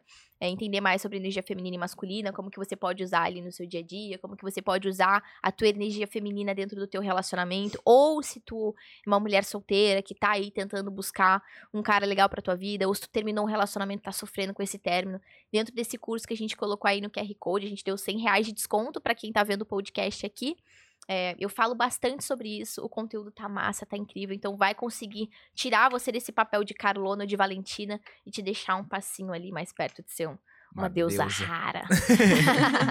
então a gente deu um desconto especial aí pra quem tá vendo o podcast, a gente deixou o QR Code na tela pra isso. Então, pessoal, acessa aí o QR Code. Não sei onde é que tá aparecendo. Aqui? Aqui, aqui, ah, tá, aqui. Aí o QR Code. Tá, deixa eu te perguntar dessa questão de da sociedade como é hoje e tal, uma coisa que me chama bastante atenção assim são esses movimentos meio radicais assim, Aham. e que me parece uma coisa muito antinatural, mas eu não sei se é ou não é, né? Mas tipo que, sei lá, tem uns movimentos feministas que tu fala sobre isso até, né? Uhum, Tipo, tem um movimento feminista. Tem coisas que fazem sentido, tem coisas que são um exagero absurdo, uhum. né? E tipo, o que que isso interfere assim? Esse pessoal do feminismo na real tá num polo mais masculino ou não? Total, é. É? É, total. Na verdade, todo, todo movimento é válido, né? Eu sempre falo que a gente tem que respeitar e validar todos os movimentos, né? Então, se a gente vai querer entrar numa guerra contra todo mundo, a gente tá entrando no mesmo movimento. Sim. Então, não faz o Uhum. menor sentido, né? Mas o fato é que a- a história é tudo muito distorcida. Então, quando a gente vai estudar a história e entender o que de fato aconteceu, é, às vezes vem um- uma mulherada me atacar no Instagram, né? Ah, mas você só tá aí no Instagram por causa do feminismo. Não, eu tô aqui no Instagram porque, Porque na Instagram verdade... é aberto pra quem quiser entrar. Porque, na verdade, durante toda a história, todo Hum. mundo podia trabalhar, mulheres podiam trabalhar. As mulheres trabalhavam antes do feminismo sequer existir. Mas eram as mulheres pobres que trabalhavam, né? As burguesas ficavam em casa porque elas eram poupadas e protegidas, porque, pô, o trabalho, os caras morriam no trabalho, né? Sim. Então a mulherada não queria morrer, não. E os caras Sim. falavam: não, não, você tem que ficar em casa, deixa que eu morro por Criar meus você. filhos, etc. Exato, entendeu? Então, assim, mas mulheres sempre trabalharam, né? Então, e a, a história toda é distorcida, né? Tipo, Uhum. ah, porque a mulher só pode votar por causa do feminismo. Não, a mulher só pode votar porque o marido de uma mulher lá levou ela pra votar. E ela falou: Eu nunca participei desse movimento aí, não. Só foi meu marido que me levou lá pra votar. E eu falei: Tá bom, vamos aí, entendeu? Então, Uhum. tipo, a história toda é muito distorcida, né? Tem- tem- acontece muita coisa que o pessoal dá uma super exagerada. Mas por quê? Por causa daquilo que a gente tava falando, né? Porque é a mulher que tem raiva do masculino. Então, é, um, é esses movimentos, todos os movimentos ideológicos, eles são um movimento de raiva, né? Eu tô com Uhum. raiva de alguma coisa, então eu quero é, sair por cima de tudo e é isso, né? Então, é sempre esse movimento de raiva. De indignação, né? Uhum. Sempre indignados com, com algum assunto. Com assim. Qualquer coisa idiota. Não, E- né? nem é. sempre pra eles não é, né? E cria-se todo um, um movimento ideológico, né? Ai, se for assim, aí o mundo vai ser perfeito, mas não vai ser assim Uhum. nunca. Sim. Entendeu? Isso não, existe. mundo perfeito, Não né? existe, é.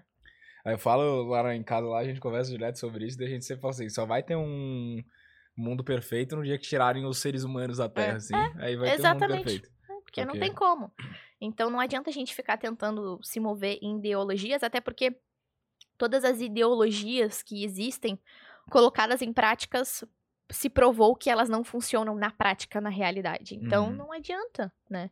A gente tem que viver com o pé na realidade, olhar pra ela como ela é e fazer o nosso melhor ali, Uhum. né? Então, de fato, todo esse, esse movimento, todos esses movimentos ideológicos, eles são muito distorcidos, muito, muito, né? Então eu falo, pô, só estuda 30 minutinhos de história antes de tu repetir o discurso, né? Uhum. Porque eu sempre fui essa essa mulher que ia por esse discurso. Você ouve uma coisa, você fica repetindo aquilo, que nem um papagaio, você não sabe nem o que você tá falando. E aí eu comecei a me questionar. Porque eu percebi que todos esses discursos me geravam os conflitos internos que eu tinha, estavam me Uhum. fazendo mal, né? Porque, pô, aí a, a mulher, ela. A gente escuta muito a vida toda que, ah, mas a gente é livre, empoderada. Então, se os homens podem pegar geral, a gente também pode pegar geral. O que, que tem de errado nisso, né? Então eu vou pegar geral. Só que aí ela volta pra casa à noite sozinha e fica mal. É porque os desejos, normalmente, né? Os desejos da mulher não são os mesmos, né? Então, quando tu coloca. Tu se coloca na mesma vontade que os homens, mas às vezes nem era aquilo que tu queria fazer, né? Tu Não queria era ir pro não é aquilo cinema, que comer um nenhuma mulher sushizinho. Se ela diz que ela quer aquilo, ela tá mentindo. Porque à noite, quando ela volta pra casa, ela chora, ela tá mal, ela queria dormir de conchinha. É tudo mentira, entendeu? E eu acho que isso é muito do, do natural mesmo, né? Tipo, Total. hormonal, o homem, pelo que eu estudo, assim, a testosterona, tanto que a galera que toma testosterona pra dar uma crescida e tal, ficam com tesão a mil, né? Então, ah, que. Lembrei de um amigo nosso. Mas a galera, tipo, aumenta por quê? Porque a testosterona faz aumentar a libido, etc. Uhum. E dá mais vontade pro cara. Então, o cara que tem muito mais testosterona, acho que naturalmente ele procura mais por sexo, né? Independente do. O homem, ele naturalmente vai buscar mais sexo, é, né? As os nossos pessoa. cérebros são diferentes, né? Uhum. Então, é, o- a parte que pensa em sexo no cérebro masculino é 2,5 vezes maior que a do cérebro feminino, né? Cara, é masculino, é tipo. 90%. Então- Então, assim, o homem, ele vai buscar mais sexo. Mas isso é, um- é- é uma coisa natural, né? Sim. Quando a gente fala, quando você estuda antropologia, você entende que o que, que acontecia na, na época das cavernas, assim, como foi, foi, como foi acontecendo os primeiros relacionamentos humanos. É, a mulher engravidava, certo? Então a mulher, quando ela engravida, ela fica com um barrigão pesado ali, né, pô? Não tem muito como ela correr. Chega um leão, como é que ela vai correr com aquele Uhum. barrigão pesado? Ou às vezes ela acabou de parir, ela tá, né, não dá pra correr, tá com a criança no colo, como é que ela vai fugir do predador? Então as mulheres, elas sempre foram uma presa fácil, mas não porque a mulher é oprimida e fraca, não, porque ela é engravida, entendeu? Porque Porque ela é fisicamente mais frágil. Exato. Ela, os hormônios do corpo dela foi- foram feitos para que ela pudesse gerar uma vida. Então, ela vai ser mais delicada, porque a gente precisa ser mais delicada para manusear um bebê, para conseguir amamentar um bebê, né? O homem ele precisa de mais força bruta para fazer o quê? Porque se vier o leão aqui atacar a minha mulher com a minha prole, eu não posso deixar o leão vir, então eu tenho que lutar contra esse leão e protegê-la, né? Então, os primeiros relacionamentos humanos foram acontecendo assim.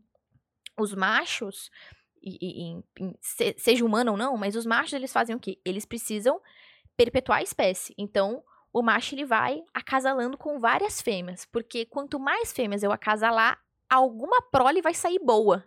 Algumas vão sair mais ou menos, tal, mas alguma vai sair top. Então eu vou espalhar a semente para que algum, alguma eu vou acertar, entendeu? Sim. Só que a mulher não. A mulher só pode engravidar uma vez por ano.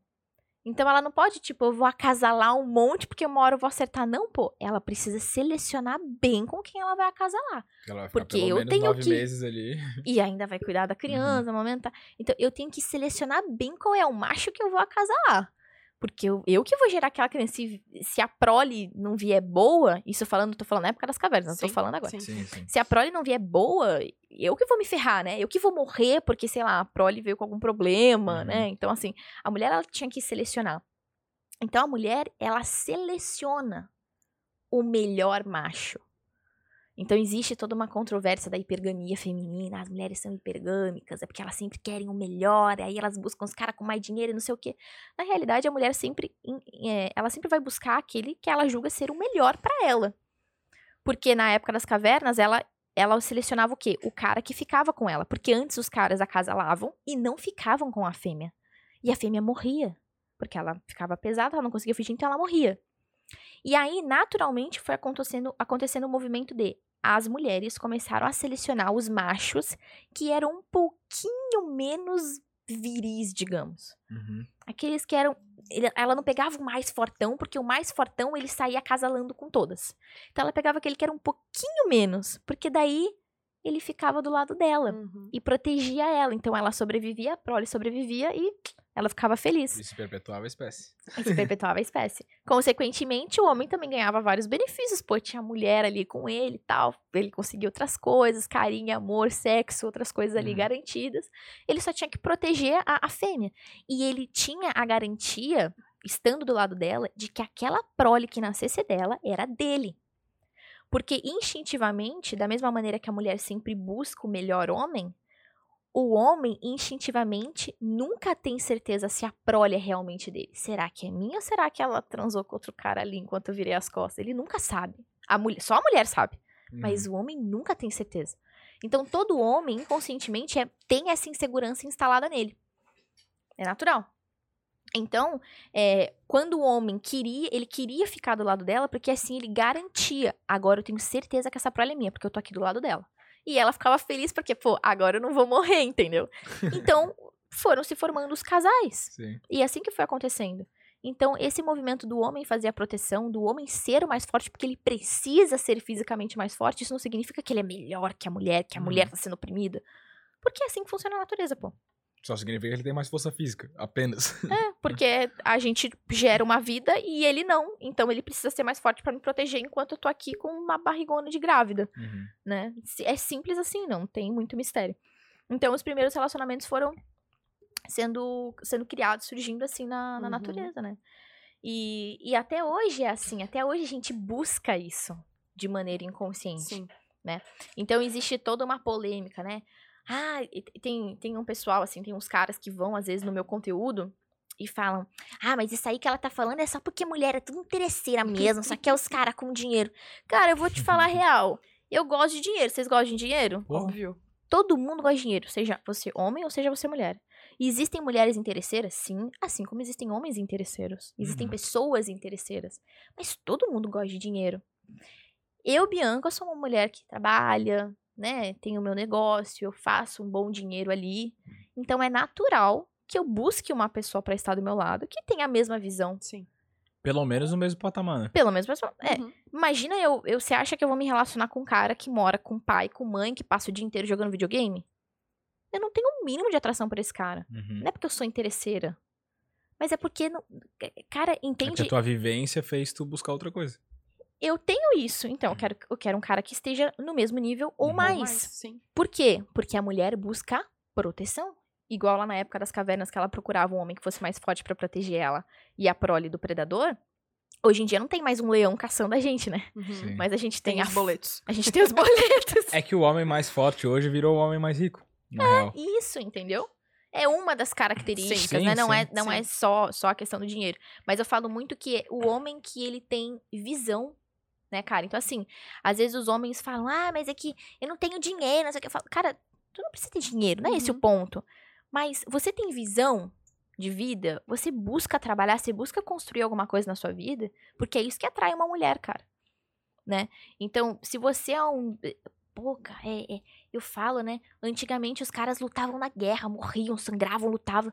Hoje os caras estão tudo com a mamãe, reclamando da mamãe e jogando videogame em casa. Eu falo, pô, cara, pelo amor de Deus, levanta essa bunda daí, vai fazer alguma coisa, né? Uhum. Não, não é possível. Então, Meu assim, pai que fala, se tivesse guerra e o Brasil participasse, a gente tava... Imagina a fiasqueira. ia ter mais mulher das feministas É. lá lutando do que Do os que os caras. caras, entendeu? Sim. Então, assim, tá difícil a situação, pô. Vamos, vamos trabalhar. Isso- eu não sei se tu sabe disso, mas, tipo, é mundial isso ou é mais aqui Ah, no eu Brasil acho que tá que é, rolando esse né? movimento? É mundial, pô. É. Mas isso aí é uma consequência justamente de- dessas ideologias, Sim. né? Uhum. Muitos e Essa muitos anos. aproximação, né? O homem virando mais feminino, a mulher um pouco mais masculinizada, assim, no- na questão, Isso. não física, né? Mas na E essa questão de questão ações. De proteger mesmo o Aham. filho demais, né? Tipo, ah, não, Uhum. meu Sim. filhinho. Não, pô, eu preciso enfrentar a vida. Ó, a parada aqui. Esse aqui é um pré... Se tivesse... Hum. Se tiver muita gente assistindo, pode ser que eu seja cancelado. Posso falar? Cuidado. Não, é porque o eu já tô bullying... acostumada. Não, pode eu ir, pode é, ir, pode O ir. bullying... Lá o vem o, bullying- William com a história Não, do o bullying, o bullying antigamente era uma brincadeira sadia entre colegas, digamos assim. Uhum. E hoje virou um ninguém pode falar do meu filho, né? E daí isso eu acho que vai transformando, tipo, a geração numa geração mais fraca, digamos assim. Total, cara. É, até quando tu for olhar a, estudar história mesmo, eu até recomendo muito o livro da, da Ana Campagnolo, que é a nossa deputada aqui de Santa Catarina. Ela Uhum. tem um livro que ela fala sobre a história do feminismo e tudo mais, e explica ali de fato o que aconteceu. É, nesse livro ela explica bastante sobre essa questão da educação, né? Antes, é, as escolas eram só para os meninos. Ah, mas as mulheres eram oprimidas. Não, não. É porque as escolas batiam nos meninos. Batiam. Os moleques apanhavam. Tinham que fazer um- um- umas provas físicas duras. Uhum. E as meninas não, não precisavam passar por isso. As meninas ficavam em casa, mandavam os professores ensinar as meninas em casa. Quando queriam, porque não precisava, não. Não, fica tranquila, você é poupada, você é. Uhum. A, a- mulher ficava numa, numa, numa proteção extrema. O moleque não, o moleque apanhava, pô. Ele tinha que ir, porque ele tinha que virar homem. Então, eles, os, os meninos passavam muito por rituais, né? Uhum. Pra sofrer e, e se transformar em homem. Então, existia muito isso.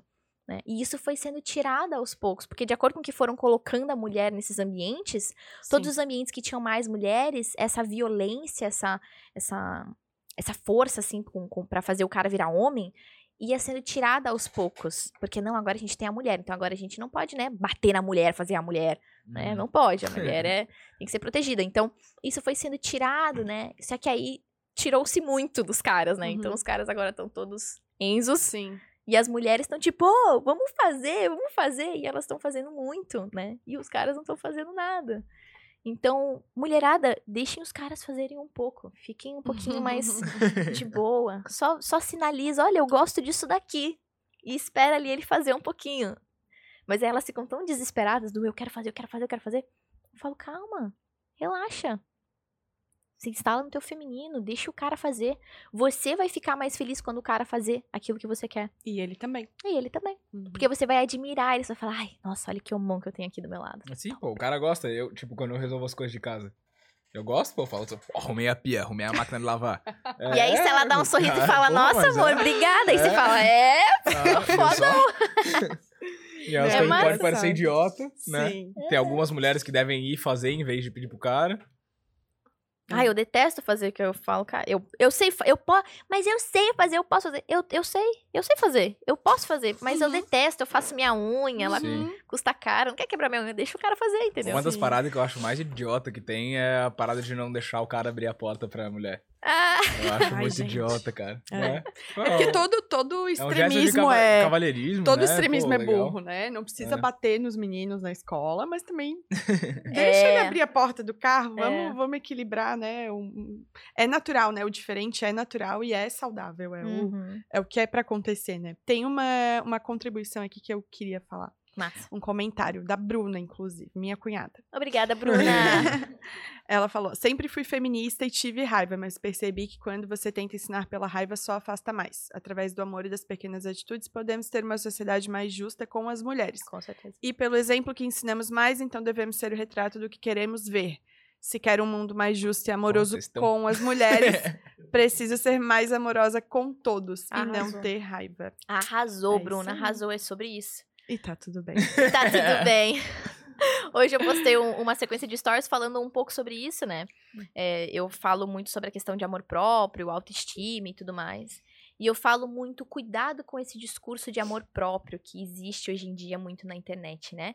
É, Vende-se um discurso de, ai, se ame e se coloque em primeiro lugar. Uhum. Tá, vamos parar pra pensar na, na realidade mesmo. Se eu vou me colocar em primeiro lugar, porque eu me amo, eu vou me colocar em primeiro lugar, e eu tô num relacionamento, como raios eu vou querer exigir que o outro me escute, me entenda, faça aquilo que é importante pra mim, se eu tô me colocando em primeiro lugar e ele tá se colocando em primeiro lugar? Então, se ele vai fazer alguma coisa pra mim, ele vai falar: não, não, Vou fazer pra ele primeiro. primeiro pra Ah. mim, depois pra você. Não existe espaço pra amor nesse discurso, Uhum. porque são duas pessoas olhando pra si mesmas. Sim. Eu acho que entra muito na, na parada, até quando a gente fala de empresas, e liderança, etc. Sempre falam que o melhor líder é o líder que serve, não o líder que. Não é o chefe, né? Isso, É o isso. líder. Ele lidera pelo É. exemplo, né? É. Então, o que, que é o, o amor próprio que a gente precisa ter? Não é se colocar em primeiro lugar, pelo contrário, é colocar o outro em primeiro lugar. E aí tem gente que fala, vixe, colocar o outro em primeiro lugar. E aí, quando eu falo isso, as pessoas geralmente ficam, não entendem muito bem. Só que quando eu digo que é pra colocar o outro em primeiro lugar, eu estou dizendo coloque o outro em primeiro lugar. Eu não estou dizendo se anule. Sim. É Uhum. diferente. Uhum. O que, que é colocar o outro em primeiro lugar? A Bruna gosta que é, a mesa esteja arrumada de um jeito específico. Eu não gosto desse jeito, eu acho um porre fazer. Mas isso deixa ela feliz. Então eu vou fazer isso, mesmo que eu não goste. Pra eu fazer isso aqui, que faz ela feliz, eu tive que aprender várias coisas novas. Eu tive que aprender a ser mais paciente, eu tive que aprender a botar a mesa de um jeito específico, então eu aprendi uma habilidade nova ali e tal. Eu tive que aprender várias coisas. Eu estou aprendendo coisas que são concretas, que são reais, então eu, eu acabo me tornando uma pessoa de mais valor. Porque Uhum. agora eu, eu tenho, eu sou mais inteligente, eu sou mais paciente, eu sou mais amorosa, eu sei essa habilidade aqui, eu sei me comunicar melhor, agora eu sei mais sobre polaridades, enfim, eu aprendi coisas novas ali que fizeram com que eu me tornasse uma pessoa muito mais valiosa, uma pessoa de alto valor mesmo. E aí eu tenho capacidade de olhar pra mim e falar, pô, na realidade mesmo, eu me amo. Porque eu sou uma pessoa incrível, eu sou uma pessoa foda.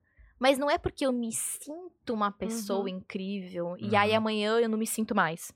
Não é porque eu, de fato, de maneira concreta e realista, eu sou uma pessoa incrível, porque eu tô priorizando tanto a felicidade do outro que eu tenho que fazer vários movimentos e eu tenho que aprender várias coisas e eu me desenvolvo como pessoa, eu me melhoro como pessoa, porque eu estou priorizando o outro. Isso não é se anular. Uhum. Isso é você tirar o olho de si, se você deixar de ser egoísta, você virar uma pessoa altruísta, uma pessoa madura, Hum.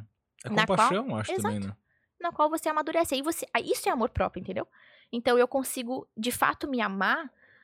Eu tenho coisas. O que que é autoestima? É a capacidade de se autoestimar. Eu tenho coisas que eu estimo em mim, que eu olho e falo, pô, isso é massa em mim, eu gosto disso em mim. Uhum. Mas pra eu ter coisas pra eu estimar, tem que ser coisas concretas, coisas que eu de fato faço, Sim. estão na realidade. Né? E aí, isso faz com que você desenvolva o seu amor próprio. Só que você não se fecha na sua bolha de egoísmo Uhum. não fica uma disputa de ego, né? Então, é isso. E quando você faz esse movimento, isso é o movimento que eu falo que é o movimento da deusa rara, né? O movimento da mulher madura, feminina. Ela tem essa capacidade de olhar com amor pro outro, entender o que o outro precisa e fazer aquilo, e aí ela vai se desenvolvendo, ela vai se lapidando, né? E aí ela se torna uma pessoa muito melhor assim. Então, é sobre isso. E tá tudo bem. Ô, Bia, e esse assunto tem a ver com as camadas também que tu traz, Sim, né? adoro. Então, fala um pouquinho. É, eu, eu gosto muito de Não usar. deixei nem ela tomar uma cervejinha, gente. Eu gostei. Deve estar até quente já. Até que tá boa ainda, não tá quente, não. É, eu gosto muito da, da teoria das 12 camadas de personalidade. Quem, quem sintetizou essa teoria, na verdade, foi o professor Olavo de Carvalho, que eu gosto muito dele. E, cara, é, é bem complexa essa teoria, mas de maneira bem resumida, ele diz o seguinte: é, ao longo da nossa vida, a gente vai vivendo histórias, a gente vai vivendo narrativas, né? Então a gente chegou aqui, tu perguntou da minha história, né? Tipo, quem é você? Uhum. Eu tenho que contar uma Uhum. história, né? E de acordo com que a gente vai vivendo histórias na nossa vida, essas histórias elas vão moldando a nossa personalidade, de fato. E em cada momento, em cada etapa da nossa vida, a gente tem uma motivação por trás de alguma coisa que a gente faz. Então, algo nos motiva a agir no mundo em diferentes momentos da vida. Então, vamos supor, tu tá ali com uma criança de uns 3 anos. Tu dá um objeto na mão daquela criança. O que, que aquela criança faz com aquele objeto? Ela bota na boca, ela bate, ela taca o objeto longe, ela bota o dedinho na tomada e. Ai, aqui doeu. Aí ela chora, daí ela, ela cai, daí ela bota a mão na comida quente. Eu era essa criança aí. Ela vai. é, O que, o que, que essa criança tá fazendo? Por que ela tá fazendo isso? O que, que motiva ela a fazer isso? Ela tá entendendo, ela tá calculando o que é o mundo. Ela não. Ela, até então ela tava dentro do útero. Aí de repente ela tá nesse lugar aqui diferente. E ela tá entendendo o que é esse lugar, ela tá calculando o mundo. Eu acho que vai muito do que a gente conversou com o pessoal que é da neurociência, que veio aí conversar com a gente, né? Daí eles falaram que a mente humana ela é, moti- ela é muito motivada a buscar novidade. Então, a criança que nunca passou por aquela dor Sim. ali, ela Aham. quer saber o que, que né? acontece. é. Aham. Então, tipo, ela, ela, ela tá buscando entender o que é o mundo. A criança um pouquinho mais velha, a criança de uns 7, 8 anos, qual que, o que, que motiva ela a agir ali no mundo o tempo todo? O que, que motiva ela a agir ali no mundo? É, é a, a partir do momento em que a criança ela já não é mais um bebê e ela entende que ela já não é a mesma coisa que a mãe, ela entende que ela é um indivíduo separado da mãe, ela começa a ter uma necessidade de ser vista por aquela mãe, por aquele pai. Então, tudo que a criança faz é eu quero receber amor, eu quero receber validação. Eu uso muito o exemplo de uma coisa que me doía muito quando eu era criança. Eu chegar em casa com uma prova de nota baixa. Hum. Que eu sabia que minha mãe ia me olhar torta assim, falar, puta, minha mãe vai ficar brava comigo. Aquilo te dói quando você é criança. Por quê? Porque a, a tua mãe ou teu pai brigar contigo porque tu tirou uma nota baixa é uma desaprovação. Sim. Estou, estou dizendo pra você que você não é bom o suficiente. Uhum. A criança entende aquilo como rejeição, abandono, ele não me ama, eu não sou bom o suficiente. né? A criança tem aquela visão, a visão de mundo da criança é muito limitada. O Uhum. ego dela é bem limitado, então ela não consegue entender o que é o mundo de fato, o problema de fato, ela não consegue entender. E tá tudo bem, ela é só uma criança, ela não tem que entender ainda. Só que o problema é que a gente vai pro mundo assim. Então o que, que a teoria das 12 camadas explica? Camada 1, vamos supor. O o que, que é a camada 1? A camada 1 é a ideia da Bruna. Tu tem irmãos, por acaso? Não. Não. Mas, por exemplo, tu tem irmãos? Sim, Seus irmãos são do mesmo pai, da mesma mãe? sim, Eu tenho certeza que eles são diferentes de você. sim. Como é que tu explica que eles são diferentes de ti se são o mesmo pai e a mesma mãe? Na teoria, tudo vem do pai, da Uhum. mãe. Como é que é? É por causa da primeira camada, pô. Porque teu pai e tua mãe viviam uma história quando você surgiu dentro da barriga da tua mãe. Uhum. E quando teus irmãos surgiram, eles viviam um outro momento de vida. Então, aquilo que os seus pais estão vivendo na- na- no momento de concepção é a primeira camada. É o, aquilo já tá vindo com você. Tu não tem escolha daquilo. Aquilo já vem contigo. É a ideia do que vai ser você. E aquela ideia vai ser materializada Sim. em forma de ser humano ali dentro do ventre da mãe. Então, a primeira camada é como se fosse essa ideia do ser. É como se fosse, tipo, vou fazer um bolo de chocolate. Então eu tenho na minha cabeça, pra fazer um bolo de chocolate, eu preciso de Isso, farinha, chocolate, ovos. Mas se eu vou fazer um bolo de cenoura, eu preciso de cenoura, não de chocolate, entendeu? Então é como se fosse a receita do bolo, digamos. É a ideia do que vai ser aquela pessoa. Uhum. A segunda camada é quando você tá ali na barriga da mãe, você- É, rapidinho, essa primeira Aham. camada, quando se forma? É, é ainda antes de nascer. antes de nascer, é antes de, da, da, de se formar a criança ali. É a ideia do que vai ser aquela criança ainda. Uhum. Então aquilo já vem contigo. A segunda camada é quando você tá ali no, no ventre da mãe e você materializou a primeira camada. Então é como se eu, eu tenho a receita do bolo, agora eu fiz o bolo. Agora o bolo tá no forno. Essa é a segunda camada. A terceira camada é quando a criança vem pro mundo e ela começa a calcular o mundo, porque ela já saiu do forno, então agora ela tá no mundo real Uhum. e ela começa a calcular o mundo. Aí tu percebe que qual é a motivação de ação da primeira e da segunda camada? É vir a vida. Sim. Uhum. Não, não é uma coisa pessoal, né? É uma coisa Uhum. totalmente impessoal. Uhum. E aí a terceira camada, qual a motivação de ação? Entender o mundo novo que ela tá inserida. Quarta camada. Preciso ser amado, visto, reconhecido. Porque uma criança, ela não tem conta pra pagar, trabalho. Uhum. ela não tem esses problemas. Então, qual é o problema da vida de uma criança? Papai e mamãe. O mundo gira em torno de papai e Sim. mamãe, me amar, me olhar, Sim. me validar, né? Então, a, a motivação de uma criança de 7, 8 anos, até uns 12 mais ou menos, é ser amado, reconhecido, validado pro papai e mamãe. Quinta camada é o adolescente rebelde. Então, a partir do momento que eu já fui Todo amado mundo, e todo mundo tem validado, essa fase, eu acho. todo né? mundo tem essa fase. Eu fico revoltado com a vida. Eu quero mostrar que eu sou Eu muito não tive, foda. eu acho. Não. Não, era boazinha. Mas geralmente teve alguma fase da tua vida. é que Botou a um piercing quinta. na sobrancelha com 13 anos, não teve Tá, essa mas- fase. Aqui, mas é, o piercing é um, é um símbolo de É? quinta camada. A quinta camada, ela é um. Então eu tive. é uma camada de transição, assim, tu não fica anos na quinta camada. É só, um, é só pra dar um pulinho na sexta, né? Ela é bem, Uhum. bem transitória. Tem, óbvio que tem gente que fica mais tempo Uhum. ali, mas é bem transitória, assim. É uma camada onde você. É, cara, agora eu quero mostrar, eu quero testar minha força aqui nesse mundão, né? Uhum. Então eu vou afrontar o mundo, né? Então a gente brinca que o, o centro do mundo da quarta camada é o próprio umbigo, onde ela só tá aqui olhando pro próprio umbigo, né? Me ame, me reconheçam, me validem, me dê atenção, amor, carinho, me entendam. Poxa, ninguém me entende, né? Essa é a quarta camada. A quinta camada, o centro do mundo dela é o braço. Então tudo ela quer brigar, tudo que eu quero é testar a minha força, né? É, mas o braço pelo menos é melhor, né? O braço pelo menos a gente dá um prato de comida pro mendigo, né? A gente faz algumas coisas úteis. O umbigo não serve pra nada, só junta sujeira, né? Então meio que inútil ali, né? É, então a quinta camada é essa camada da- do, do adolescente mais rebelde, assim, tudo mais.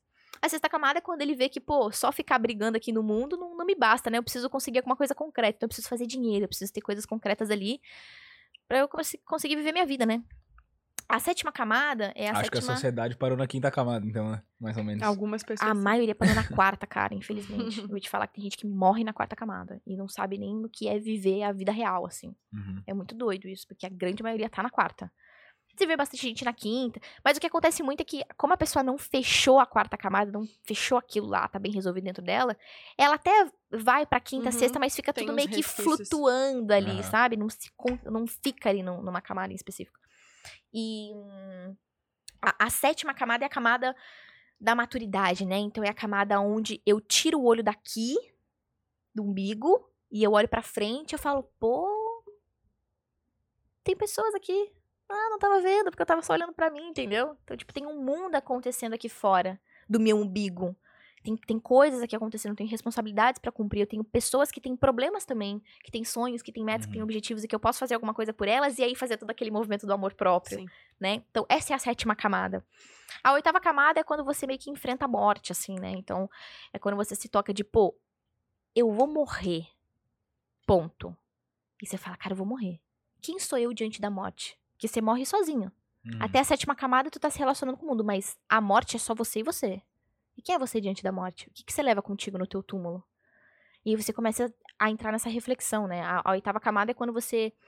é, você passa. é, a dor da oitava camada, a motivação ali é, tipo, se entender sozinho, mas não no modo egoísta, mas no, no modo de, tipo, quando eu morrer, quem, quem sou eu quando eu morrer? Meio que buscar um propósito, assim. É, Uhum. é, é, o- a nona camada é deixar um legado, um propósito, tal, tem mais a ver com isso, mas a oitava tem muito a ver com o enfrentamento da morte, assim, que você começa a se tocar que eu de fato vou morrer e quem sou eu quando eu morrer sozinha ali, quem sou eu?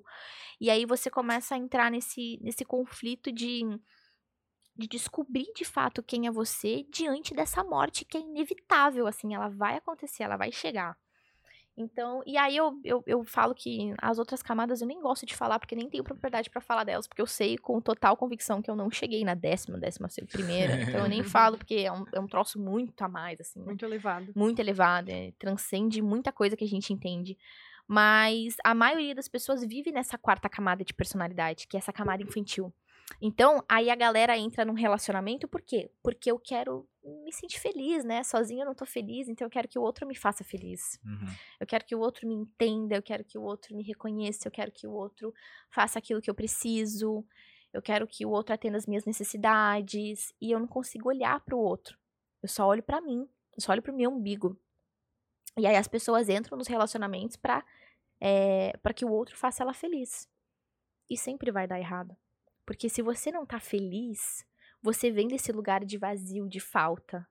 E eu fico, aquele movimento que a gente falou no começo, eu tô buscando algo de fora para preencher Sim. dentro. Então eu venho desse lugar aonde eu não tenho nada para oferecer, eu sou escassa. Uhum. Eu sou vazio, eu quero que o outro en- preencha esse vazio. Só que quando você é uma pessoa madura, você vem de um lugar de plenitude, um lugar de eu sou cheia por dentro. Então eu posso transbordar amor pra fora, eu posso fazer todo o movimento pro outro tranquilamente que não vai me faltar nada aqui dentro, sabe? Eu não vou ficar com um buraco, uma falta, alguma coisa. Então eu faço sem esperar em troca. E, e tem muita gente assim no que me segue lá no Insta, que me pergunta sobre isso. Aí qual é o limite desse servir, Bianca, de fazer sem Uhum. esperar em troca? Eu falo, Não tem, né? não tem limite, cara. Isso é uma coisa que eu acho que é engraçado, que assim, as pessoas não levam muito em consideração, né? Muita gente hoje em dia é meio que anticatólica, digamos assim. Aham, Mas, aham. cara, são ensinamentos que Jesus Cristo trouxe lá nas Sim. antigas pra hoje. Tipo, a compaixão, sirva, tipo, todos os livros que a gente lê de líderes grandes, famosos, Sim. milionários, falam sirva, a liderança é servir, etc. Só que parece que não assimila, né? É muito doido, né? Porque, tipo, pô, Jesus Cristo, o cara que morreu na cruz por amor, né? Então, Uhum. assim, qual é o limite? Ah, morrer na cruz é o limite, acha, né? Então, tipo, não tem limite, pô. É, é de fato. É que porque quando você é cheio por dentro, não te falta. Tu pode amar à vontade, pode transbordar à vontade. Eu não tô. Fa a minha motivação de ação não é fazer pro outro me dar de volta. Uhum. Porque essa é a motivação da quarta camada. Ah, eu vou ficar fazendo todo esse movimento aqui pro outro pra agradar a Bruna, porque eu quero que ela me agrade de volta. Ela não me Uhum. agradou, daí eu fico revoltado e começo a brigar com a Bruna. Entendeu? Uhum. Esse é o movimento da quarta camada. Mas Tu já aí, tem uma ação esperando já algo em troca já. exato. E aí é aquela pessoa que fala: "Pô, mas eu fiz tudo por ele, ele não reconheceu, não me valorizou". Quarta Uhum. camada. Né? Tudo que ela fez não foi pra fazer a outra pessoa feliz. Ela fez porque ela queria receber em troca. E aí ela não recebeu, porque ela depositou todas as expectativas em uma coisa que ela não tem controle, que é outro ser humano. Uhum. Ela não recebeu aquilo de volta, aí ela fica frustrada, mal, reclama, né? E fica só olhando pro umbigo dela, tipo, olha só, ai, não recebi nada, né? Mas, pô, e, to- e tudo que você aprendeu fazendo aquele movimento pro outro? Uhum. Dane-se que o outro não, não fez de volta. Cai Uhum. fora!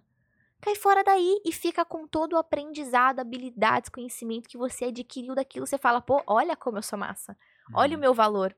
Eu isso eu aprendi acho que é isso. independência de verdade, né? Isso é amor próprio, Uhum. independência, porque é um movimento de amor, é um movimento altruísta, não um movimento egoísta, soberba, onde, ah, olha só, você não me valorizou, agora eu vou embora, né? Ficar com o nariz, sair com o nariz em pé, né? Uhum. O que soberba, tu não é melhor que ninguém, né? Mas você se valoriza, mas não de um jeito egoísta, né? Hum. Então esse é o movimento do- da sétima camada, um movimento maduro, de fato. E, e quando você vai virando essas chaves, pô, quando eu, quando eu entrei naquele conflito que eu falei no, no começo, né? Era justamente o conflito da quarta camada que eu tava Uhum. eu tava total na quarta camada, olhando só pra mim, olhando só pro meu sofrimento. E só me olhando pra mim perguntando, mas por que isso tá acontecendo comigo? Eu não tô entendendo. Mas por que que fulano fez isso comigo? Por que que tá acontecendo? Sabe? Você fica no, no papel de vítima. Uhum. E você fica só olhando pra si, só olhando a pra culpa. si. É, Uhum. não, mas porque o outro fez aquilo e aconteceu tudo aquilo e coitadinha de mim aqui, o mundo não me entende, ninguém me entende e, e nada dá certo. E eu tava nesse movimento, daí eu só tava naquele foco ali. E aí você vai ficando, tipo, perdidona, e você fala, cara, o que que tá acontecendo? Uhum.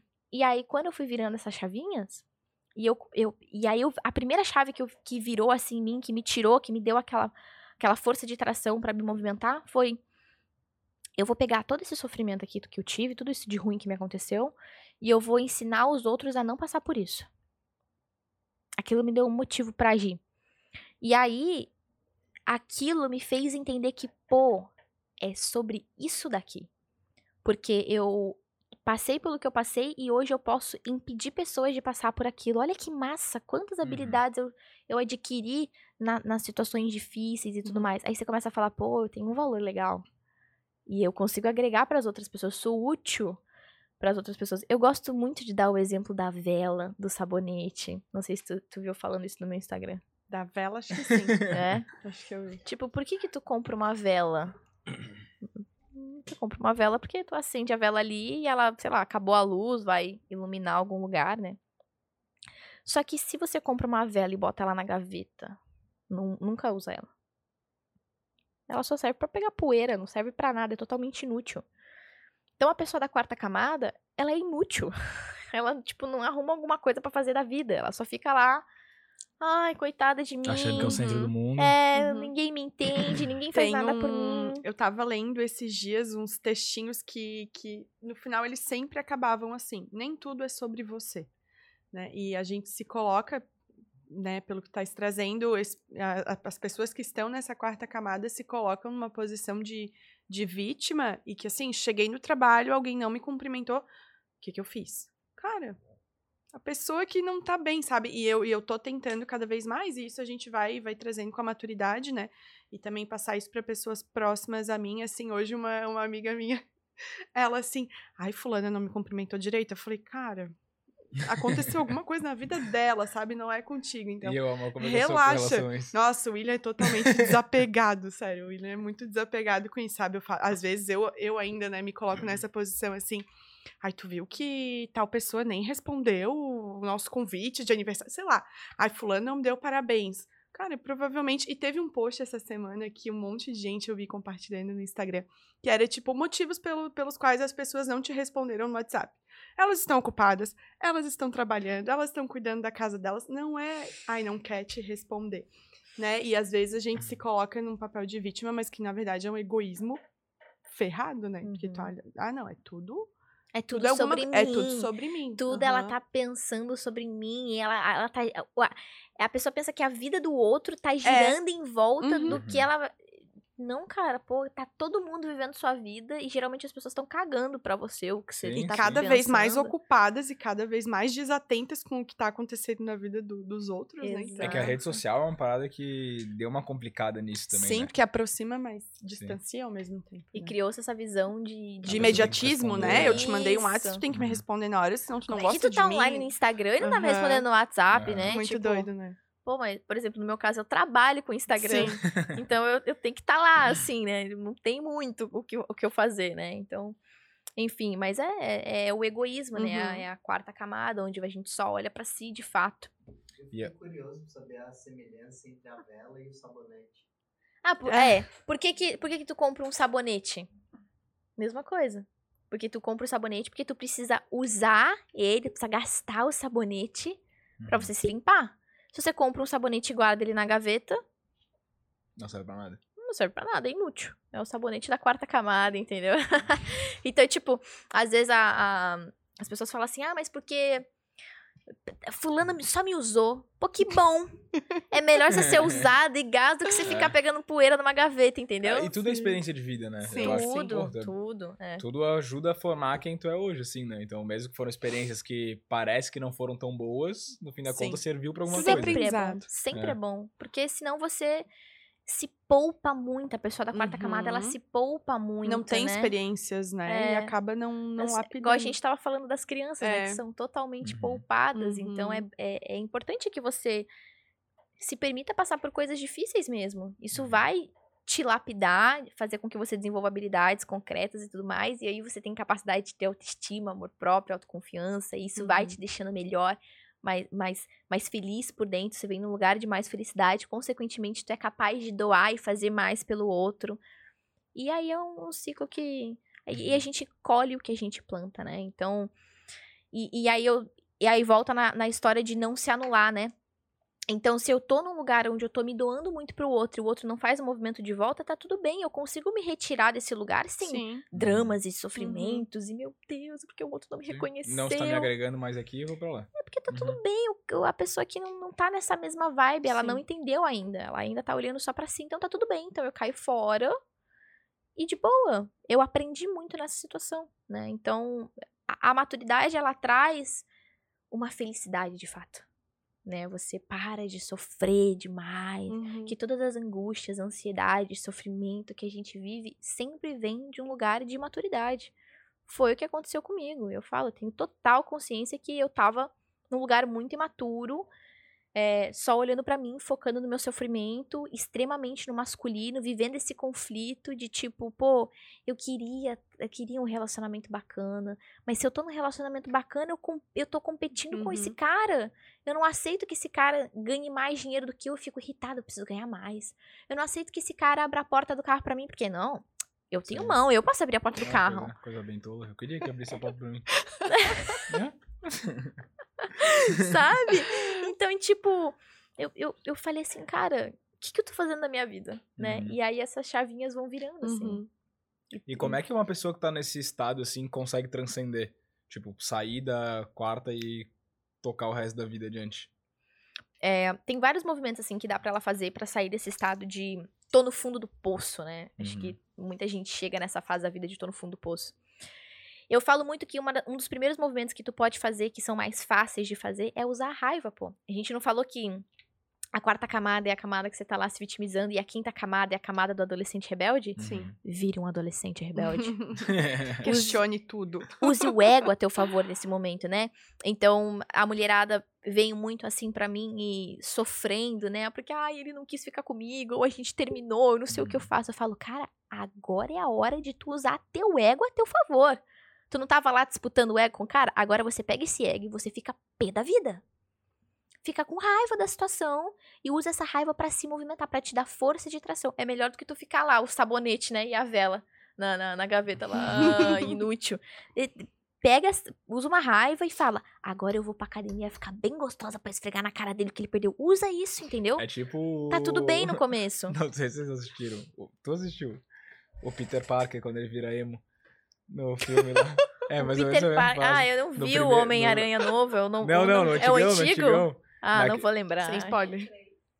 Aí, ó, ela Eu não sabe. vou lembrar. Que ele virou São adolescente rebelde. Ele virou É? adolescente rebelde. Mas é muito melhor fazer esse movimento, sabe? Da raiva. Sim. Então, tipo, usa raiva. Usa raiva e, e- e vai se exercitar, vai comer bem, vai fazer dinheiro, vai fazer outras coisas, sabe? Usa esse- esse, é- essa força de tração da raiva como combustível de, de movimento. Porque é a quinta camada, porque essa raiva ela passa, ela não vai durar pra sempre. É bom usar a raiva, Bianca? Não. Não. É maduro? Não. Mas é melhor do que você se vitimizar. E é uma fase também. É uma que ficar fase. estagnado ali na quarta. Exato. Então, vai te ajudar a evoluir. Uma outra coisa muito importante para você começar a sair desse movimento é você começar a se comprometer consigo mesmo e cumprir o que você fala. Então, por exemplo, você confia numa pessoa que fala pra você que vai fazer alguma coisa e- ela não faz aquilo? Não. Aí ela consistentemente fica falando pra você que vai fazer tal coisa e não faz. Aí você Uhum. fala, ah, cara, sei lá, não confio mais em você, sabe? Você só fala e não faz. Então, como é que você vai ter autoconfiança, capacidade de confiar em você mesma, se você fala que vai fazer um monte de coisa e não faz? Mente pra si mesmo toda hora. É, ah, eu Uhum. vou ir treinar sete vezes a semana. Aí você não vai porque, ah, hoje eu tô com preguiça. A pessoa da quarta camada, ela se movimenta por sensações, né? Então, hoje eu estou me sentindo triste, estou sentindo preguiça, daí eu não vou fazer. Daí eu não me comprometo com a minha palavra. Então, eu não cumpro com a minha palavra, eu não tenho honra na minha palavra, eu não tenho responsabilidade, eu sou um pobre coitado, né? Então, comece a fazer acordos com você mesmo e cumpra esses acordos, independentemente do que você sente. Né? Quem se move, não dá pra gente se mover por sensações na vida. As sensações elas são muito fracas, né? Uhum. Uma hora você tá com sede, outra hora você não tá. Uma hora você tá com fome, outra hora você não tá. Uma hora você tá com fome, outra hora você não tá. Então, se eu for me mover por sensação, eu tô sempre aqui, né? Uhum. Eu vou pra cá, vou pra lá, não sei pra onde eu vou. Então, eu tenho que ter, pô, eu quero chegar aqui, então eu vou fazer isso aqui, eu vou me comprometer, eu vou fazer isso aqui. Independentemente se eu tô me sentindo triste, com preguiça, cansada, eu faço. Porque quando você faz, você desenvolve uma habilidade concreta. Daí você olha pra si mesmo e fala, pô, massa, sou massa. E a Eu posso contar acho que comigo do mesmo. nosso próprio organismo é muito positiva, né? Muito, Muito. muito. Quando muito. tu te propõe, né, a fazer alguma coisa, tu E tu conclui. é, Exato. é muito satisfatório. Então, esse é um outro movimento. Um outro movimento que, que tem que se fazer também, daí Uhum. é o movimento mais da psicologia, né? Que é a questão de tomar pai e mãe. Eu sempre falo, é importante você tomar dentro do peito Deus, pai e mãe. Você se preencher dessa base, né? E quando eu digo Deus, eu não tô pregando uma religião nem nada. Uhum. Você segue o que você quiser, se quiser acreditar no universo, enfim. Mas é importante que você entenda que existe algo superior a você, que veio antes de você, e que você só está aqui porque esse algo superior, seja lá o que você quiser acreditar, é, deu a oportunidade de um homem e uma mulher se conhecerem Sim. e serem os seus portais para a existência, entendeu? Aham. E que se não existisse esse- essa, esse algo maior que criou tudo, e, e seu pai e sua mãe que se conheceram, você não ia estar aqui, você não ia Uhum. existir. Então é a hora que você toma isso dentro de você e você fala, pô, agora eu vou pegar as rédeas da minha vida, porque ainda bem que eu existo, né? Que você É muito doido, né? "Nossa, eu Às vezes a gente existo." pensa, né, amor? A gente começa a trocar umas ideias É, assim de. É, é o papo do como- vinho, né, que a gente tava falando. Você vai tomando um Uhum. vinho, você vai entrando em várias viagens, assim, né? É, Mas é, é isso, é a hora que você pega e fala, pô, eu tenho uma vida, me deram uma vida, me deram, não fui eu que escolhi estar aqui, me deram essa vida. Tome ela. Eu tenho base, eu vim de algum lugar. Eu tenho pai, eu tenho mãe, mesmo que você não conheceu seu pai, não conheceu sua mãe, foi adotado, Uhum. enfim. Eu, eu tenho pai e eu tenho E tudo mãe. isso faz parte da tua história, né? Exato. Independente do que você é o que você é por causa É. deles, entendeu? Tu é exatamente 50% do seu pai, 50% da sua mãe. Tu é exatamente eles. Então, enquanto você não aceita isso, eu tenho esse pai e essa mãe e, e eles são perfeitos pra mim, porque eu sou quem eu sou por causa deles. E aí, quando você toma isso dentro de ti, some aquele buraco do peito. Porque você vê que eu tenho tudo que eu preciso aqui. Já me deram a vida e é a vida me basta. Eu não preciso que me validem, me amem, me Uhum. reconheçam. É só eu- a única coisa que você precisa de fato é a vida. Você já tem ela. Então agora com ela você faz alguma coisa. Ou você é um sabonete que fica na gaveta. você que escolhe. Só que você vai ficar sempre infeliz, porque você vai falar, pô, essa aqui é a vida, não tem utilidade nenhuma, não serve pra nada. Aí você entra nessas paranoias de tipo, não sei o que eu tô fazendo, não sabe? Uhum. Acho que é um pouco disso que entra também muito da questão que hoje em dia rola suicídio pra caramba. De exato. jovens, né? Adolescentes e tal. É, esses conflitos internos, né? Então, Uhum. é o discurso que se escuta, que não condiz com o que eu sinto, que não condiz com a realidade, e aí eu não sei o que é o que, o que não é, e fica muito confuso, e várias paranoias, várias neuroses vão se instalando, e é daí que vem sim, daí que vem sim. E esse buraco no peito que tu diz, ele é mais, tipo... Não sei se é mais comum, não. Eu nunca senti isso. Então não tenho propriedade nenhuma pra falar. Mas é mais comum em homem, mulher ou indiferente, assim? Não tem muito... É bem diferente, assim, aí, e cada um vai ter uma reação, né? Uhum. O homem, ele tende a ir mais pro feminino, assim. Então, ele acaba sendo movido mais por emoções. Então, por exemplo, tem gente que acha que o homem agressivo, ele é um homem que tem muita testosterona, ele tá muito no masculino. Não, o homem agressivo é o homem que tá mais no feminino. Porque o homem, ele precisa ter mais testosterona que estrogênio, né? Essa, Então- essa aí é uma... Diferente, essa aí, né? Quando Chega o homem... um cara agressivo e fala, ah, tá muito é feminino, feminino. feminino. Por que, que ele fica agressivo? Porque ele tá estressado. É muito estresse. E o que deixa o homem estressado? Baixa testosterona, alto estrogênio. O que deixa a mulher estressada? Alta testosterona, baixo estrogênio. Então, o homem agressivo, ele tá mais no polo feminino. E da mulher o contrário. E da mulher ao contrário. Sim. Então, é, Tá em, algum- em desequilíbrio. tá em É. desequilíbrio. Com o que é natural. Exato. Uhum. Só que o movimento da mulher, ela faz o quê? Como ela tem um vazio, uma fraqueza interna, ela cria essa armadura de Carlona. Ah, Uhum. mas eu sou super poderosa, incrível, maravilhosa, foda. Não, ela faz isso como um movimento de proteção. Uhum. Porque ela é tão frágil internamente, ela sabe que ela é. Ela sabe que qualquer coisa derruba ela. Ela cria essa proteção pra se sentir um pouco mais segura. Ela se sente mais segura, mas ela fica sozinha.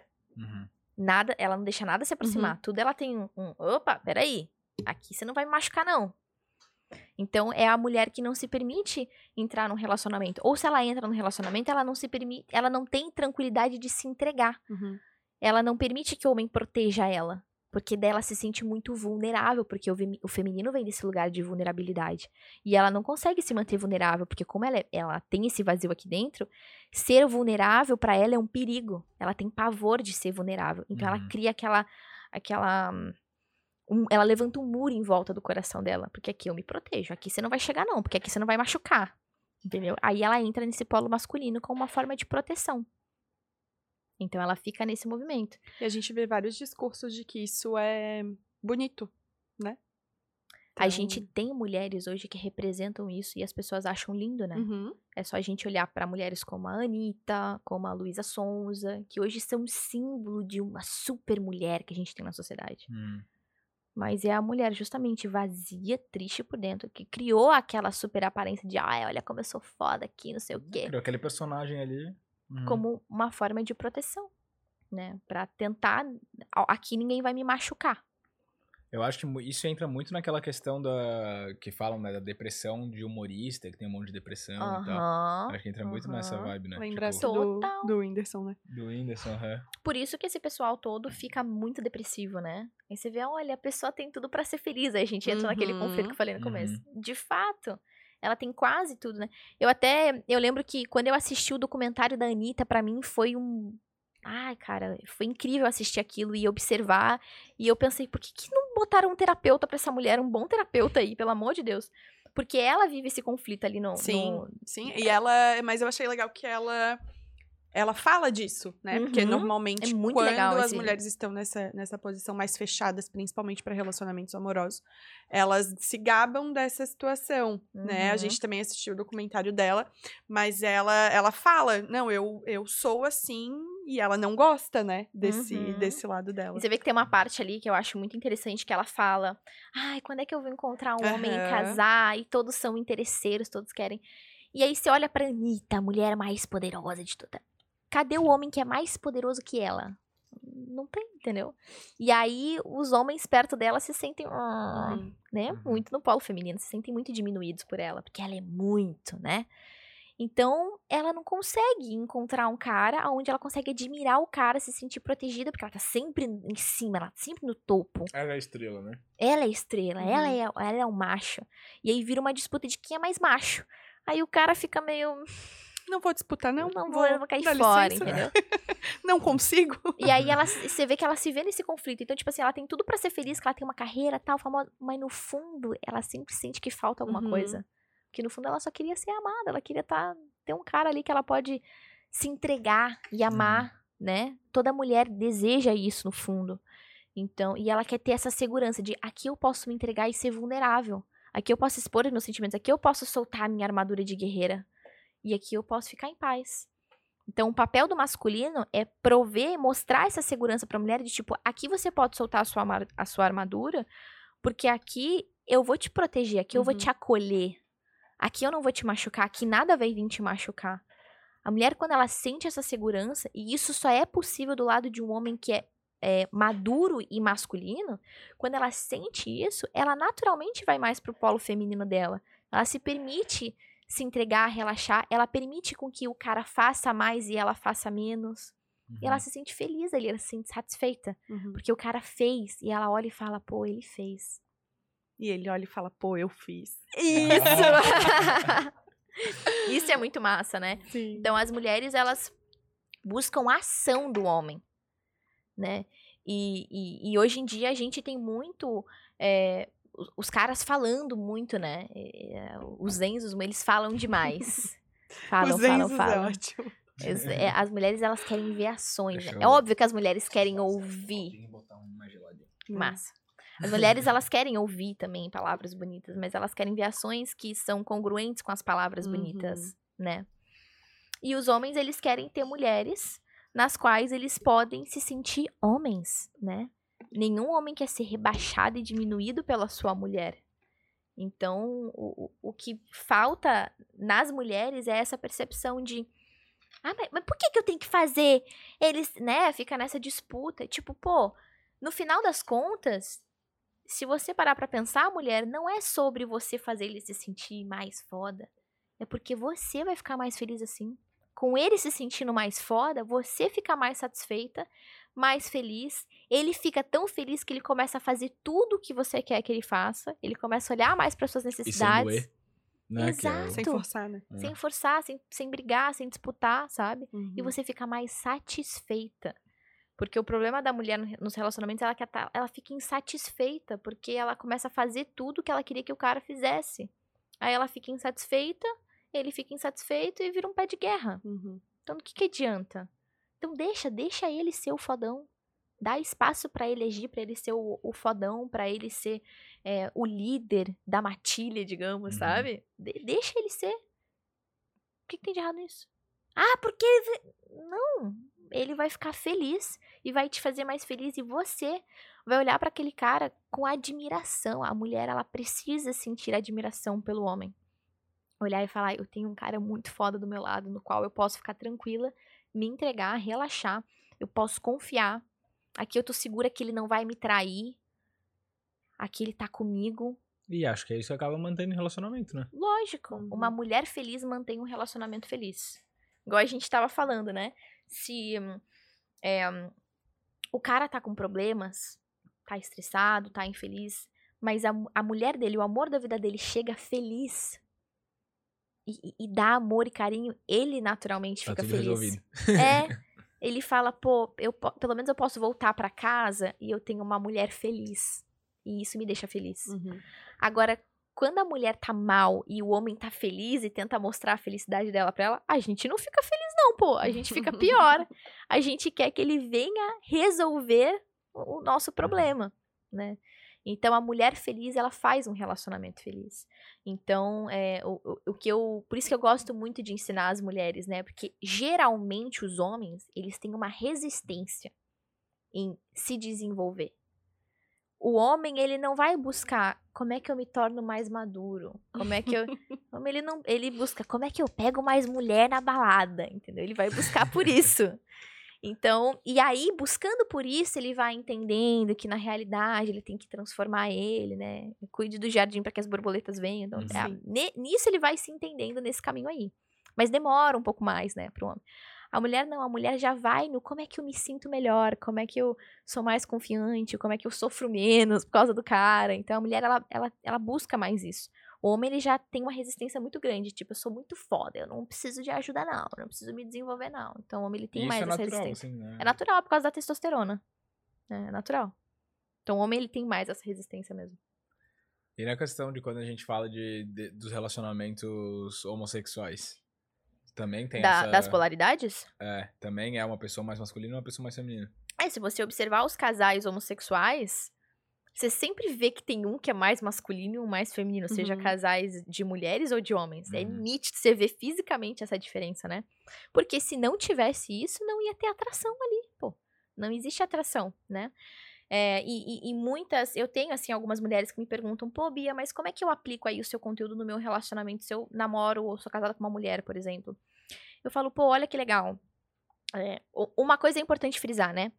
Como eu não sou homossexual, eu nunca vivi isso na minha pele, né? Uhum. Então, assim, o que eu ensino é uma teoria, eu não Uhum. senti. Agora, o que eu ensino em relação às outras coisas, eu senti na minha pele. Então, eu sei que aquilo é um fato concreto. Agora, no homossexual, é meio que uma teoria, porque eu não sou, eu não senti, eu não vivenciei em mim, né?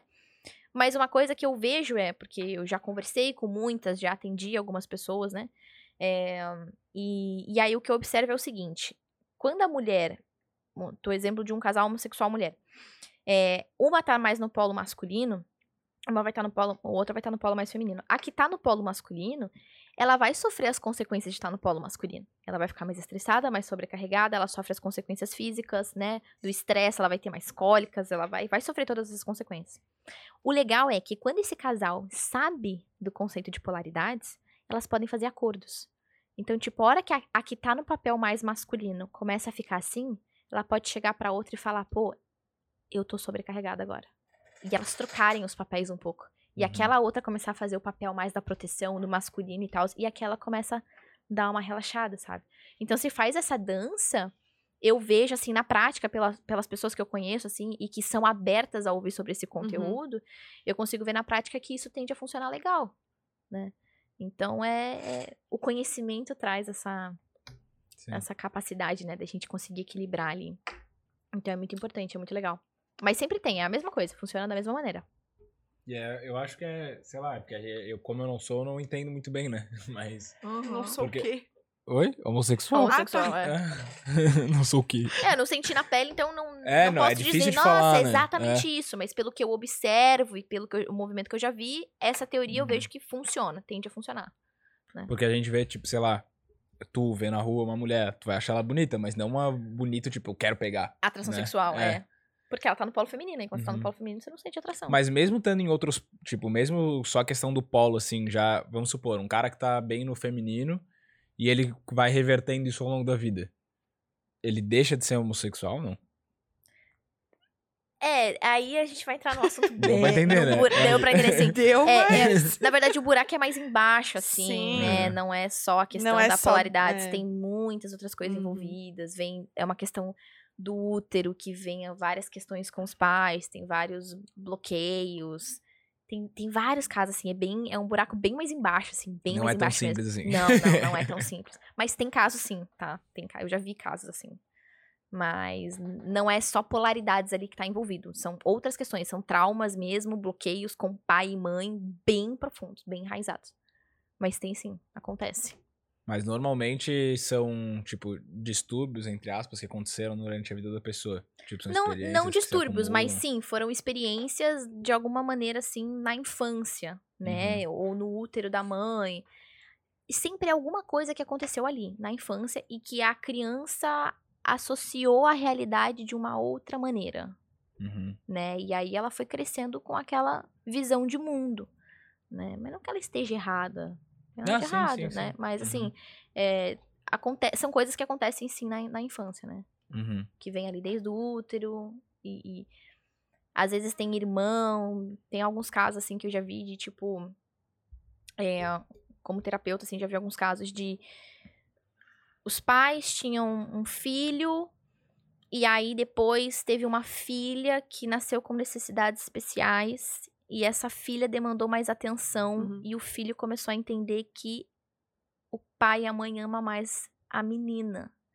Então, eu vou ir mais pra esse lado mais feminino, Uhum. porque daí eu sou mais amado, Uhum. sabe? Aí ele cria, a criança cria essa visão, sabe?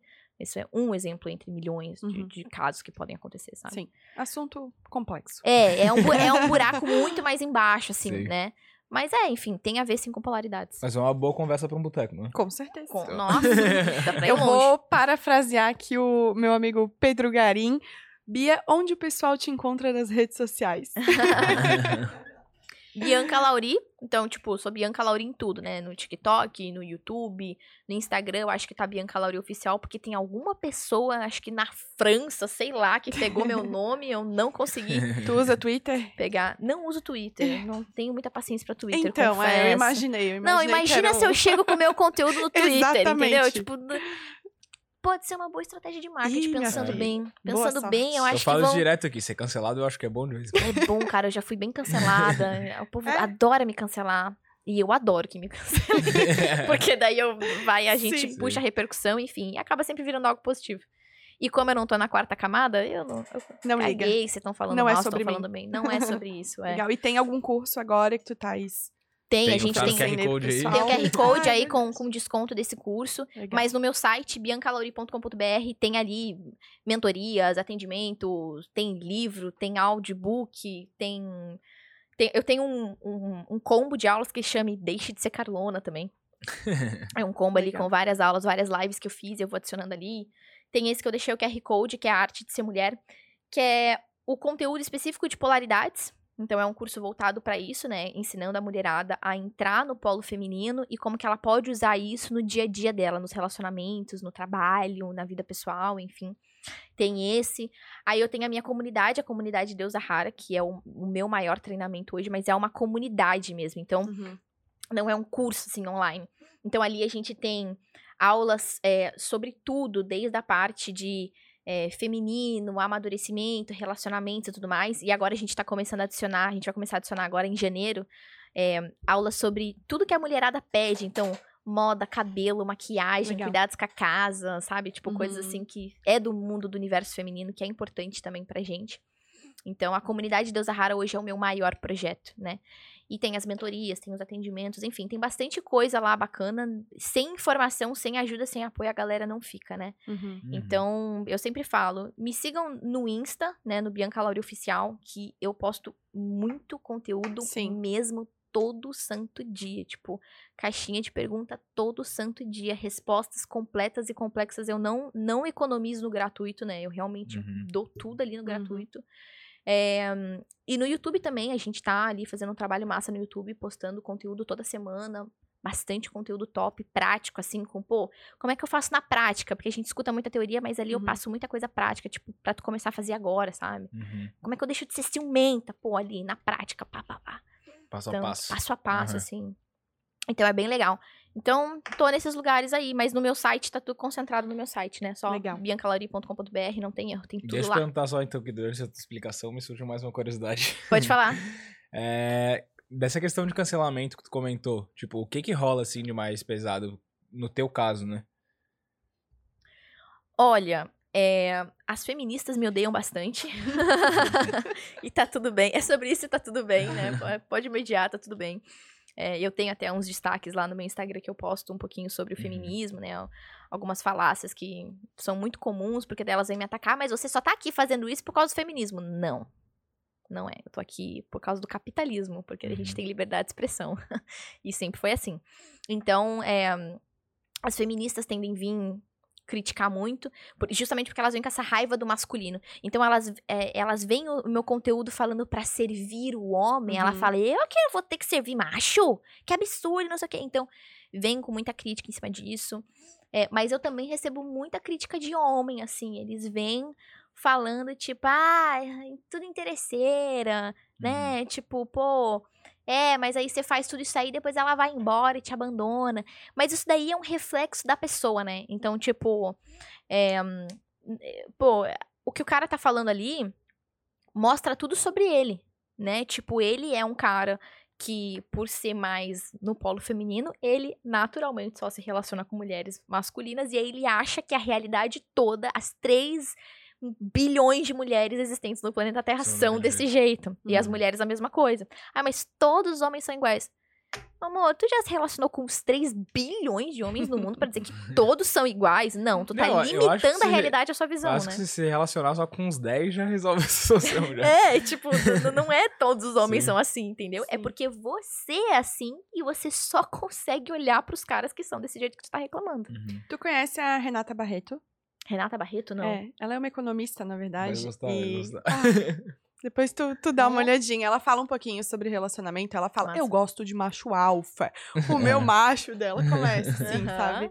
Então ela, ela traz um conteúdo mais sobre capitalismo. Ela fala bastante sobre E feminismo ela é bem também. masculina. Massa. Não, Eu acho, eu acho. hum, é. Daí...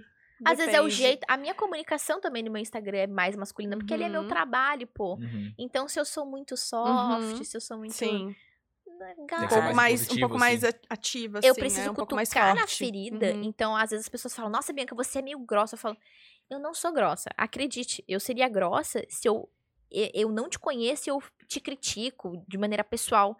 Eu nem te conheço, pô. Eu não tô respondendo você. Eu tô respondendo a, a tua caixinha de pergunta. Uhum. tua- Eu tô respondendo uma pergunta, não uma pessoa. Sim. Não, tem, não tem uma pessoa ali pra mim, é só uma pergunta. Uhum. Mas eu preciso cutucar bem na tua ferida. Porque se eu não cutucar na tua ferida, você não se move. Porque tá Sim. todo mundo passando a mãozinha na sua cabeça, quarta camada. eu não vou passar. Eu vou te Sim. puxar pra quinta. Eu quero que tu fique com um Sim. pouquinho de raiva de mim, porque daí você vai fazer alguma coisa, entendeu? Aham.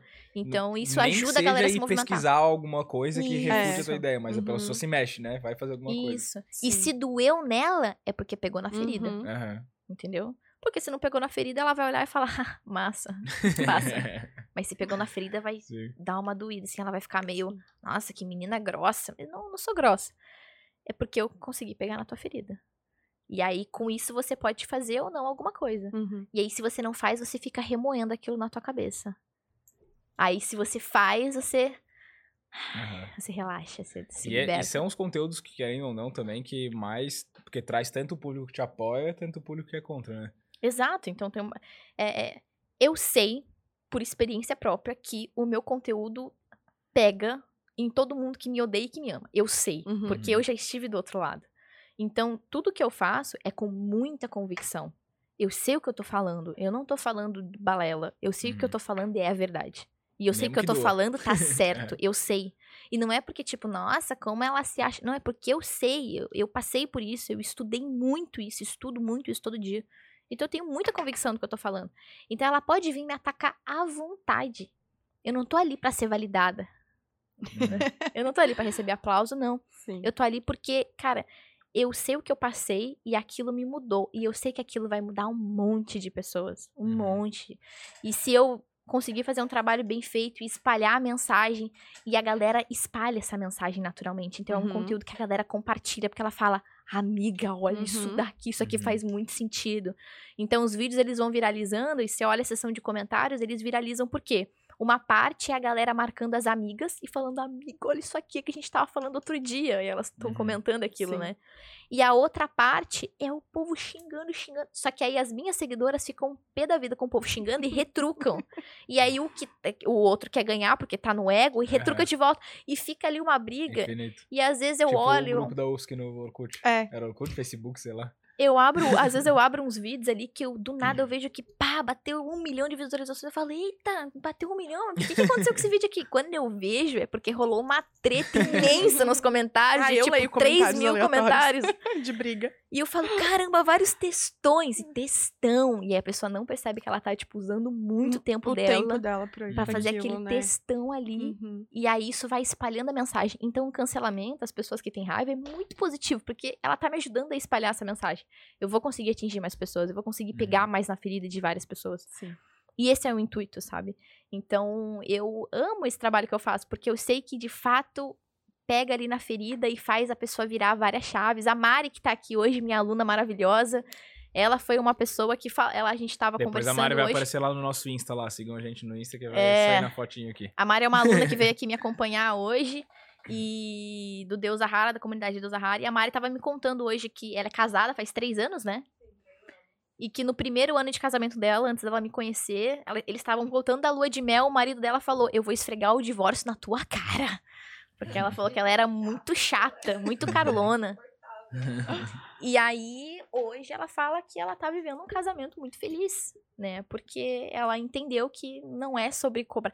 Porque ela tinha muito aquela visão, né, do, do feminismo, de tipo, ah, por que, que só eu limpo a casa? Ele não me ajuda, não, né? E, e fica ali uma briga por causa disso. E, é só comunicar, é só conversar e fazer as coisas com, com amor e carinho que, que consegue chegar num acordo ali legal, Uhum. né? Então, é sobre isso, é sobre a gente conseguir botar mais amor no mundo, sabe? Então, xinguem à vontade. Uma hora a gente consegue botar amor no coração de vocês. Eu não vou, não vou desistir desse, É, essa, e desse essa raça de movimento. rede social hoje em dia tá foda também, né? Ah, É cara, tudo é, é. muita desgraça, tudo muito ódio. E não pode, você não pode Não, falar nada, né? Não pode falar nada, pois é, pois né, é. cara? E eu acho que essa galera que fala, tipo tu, assim, tem outras pessoas também que eu acompanho que falam, Aham.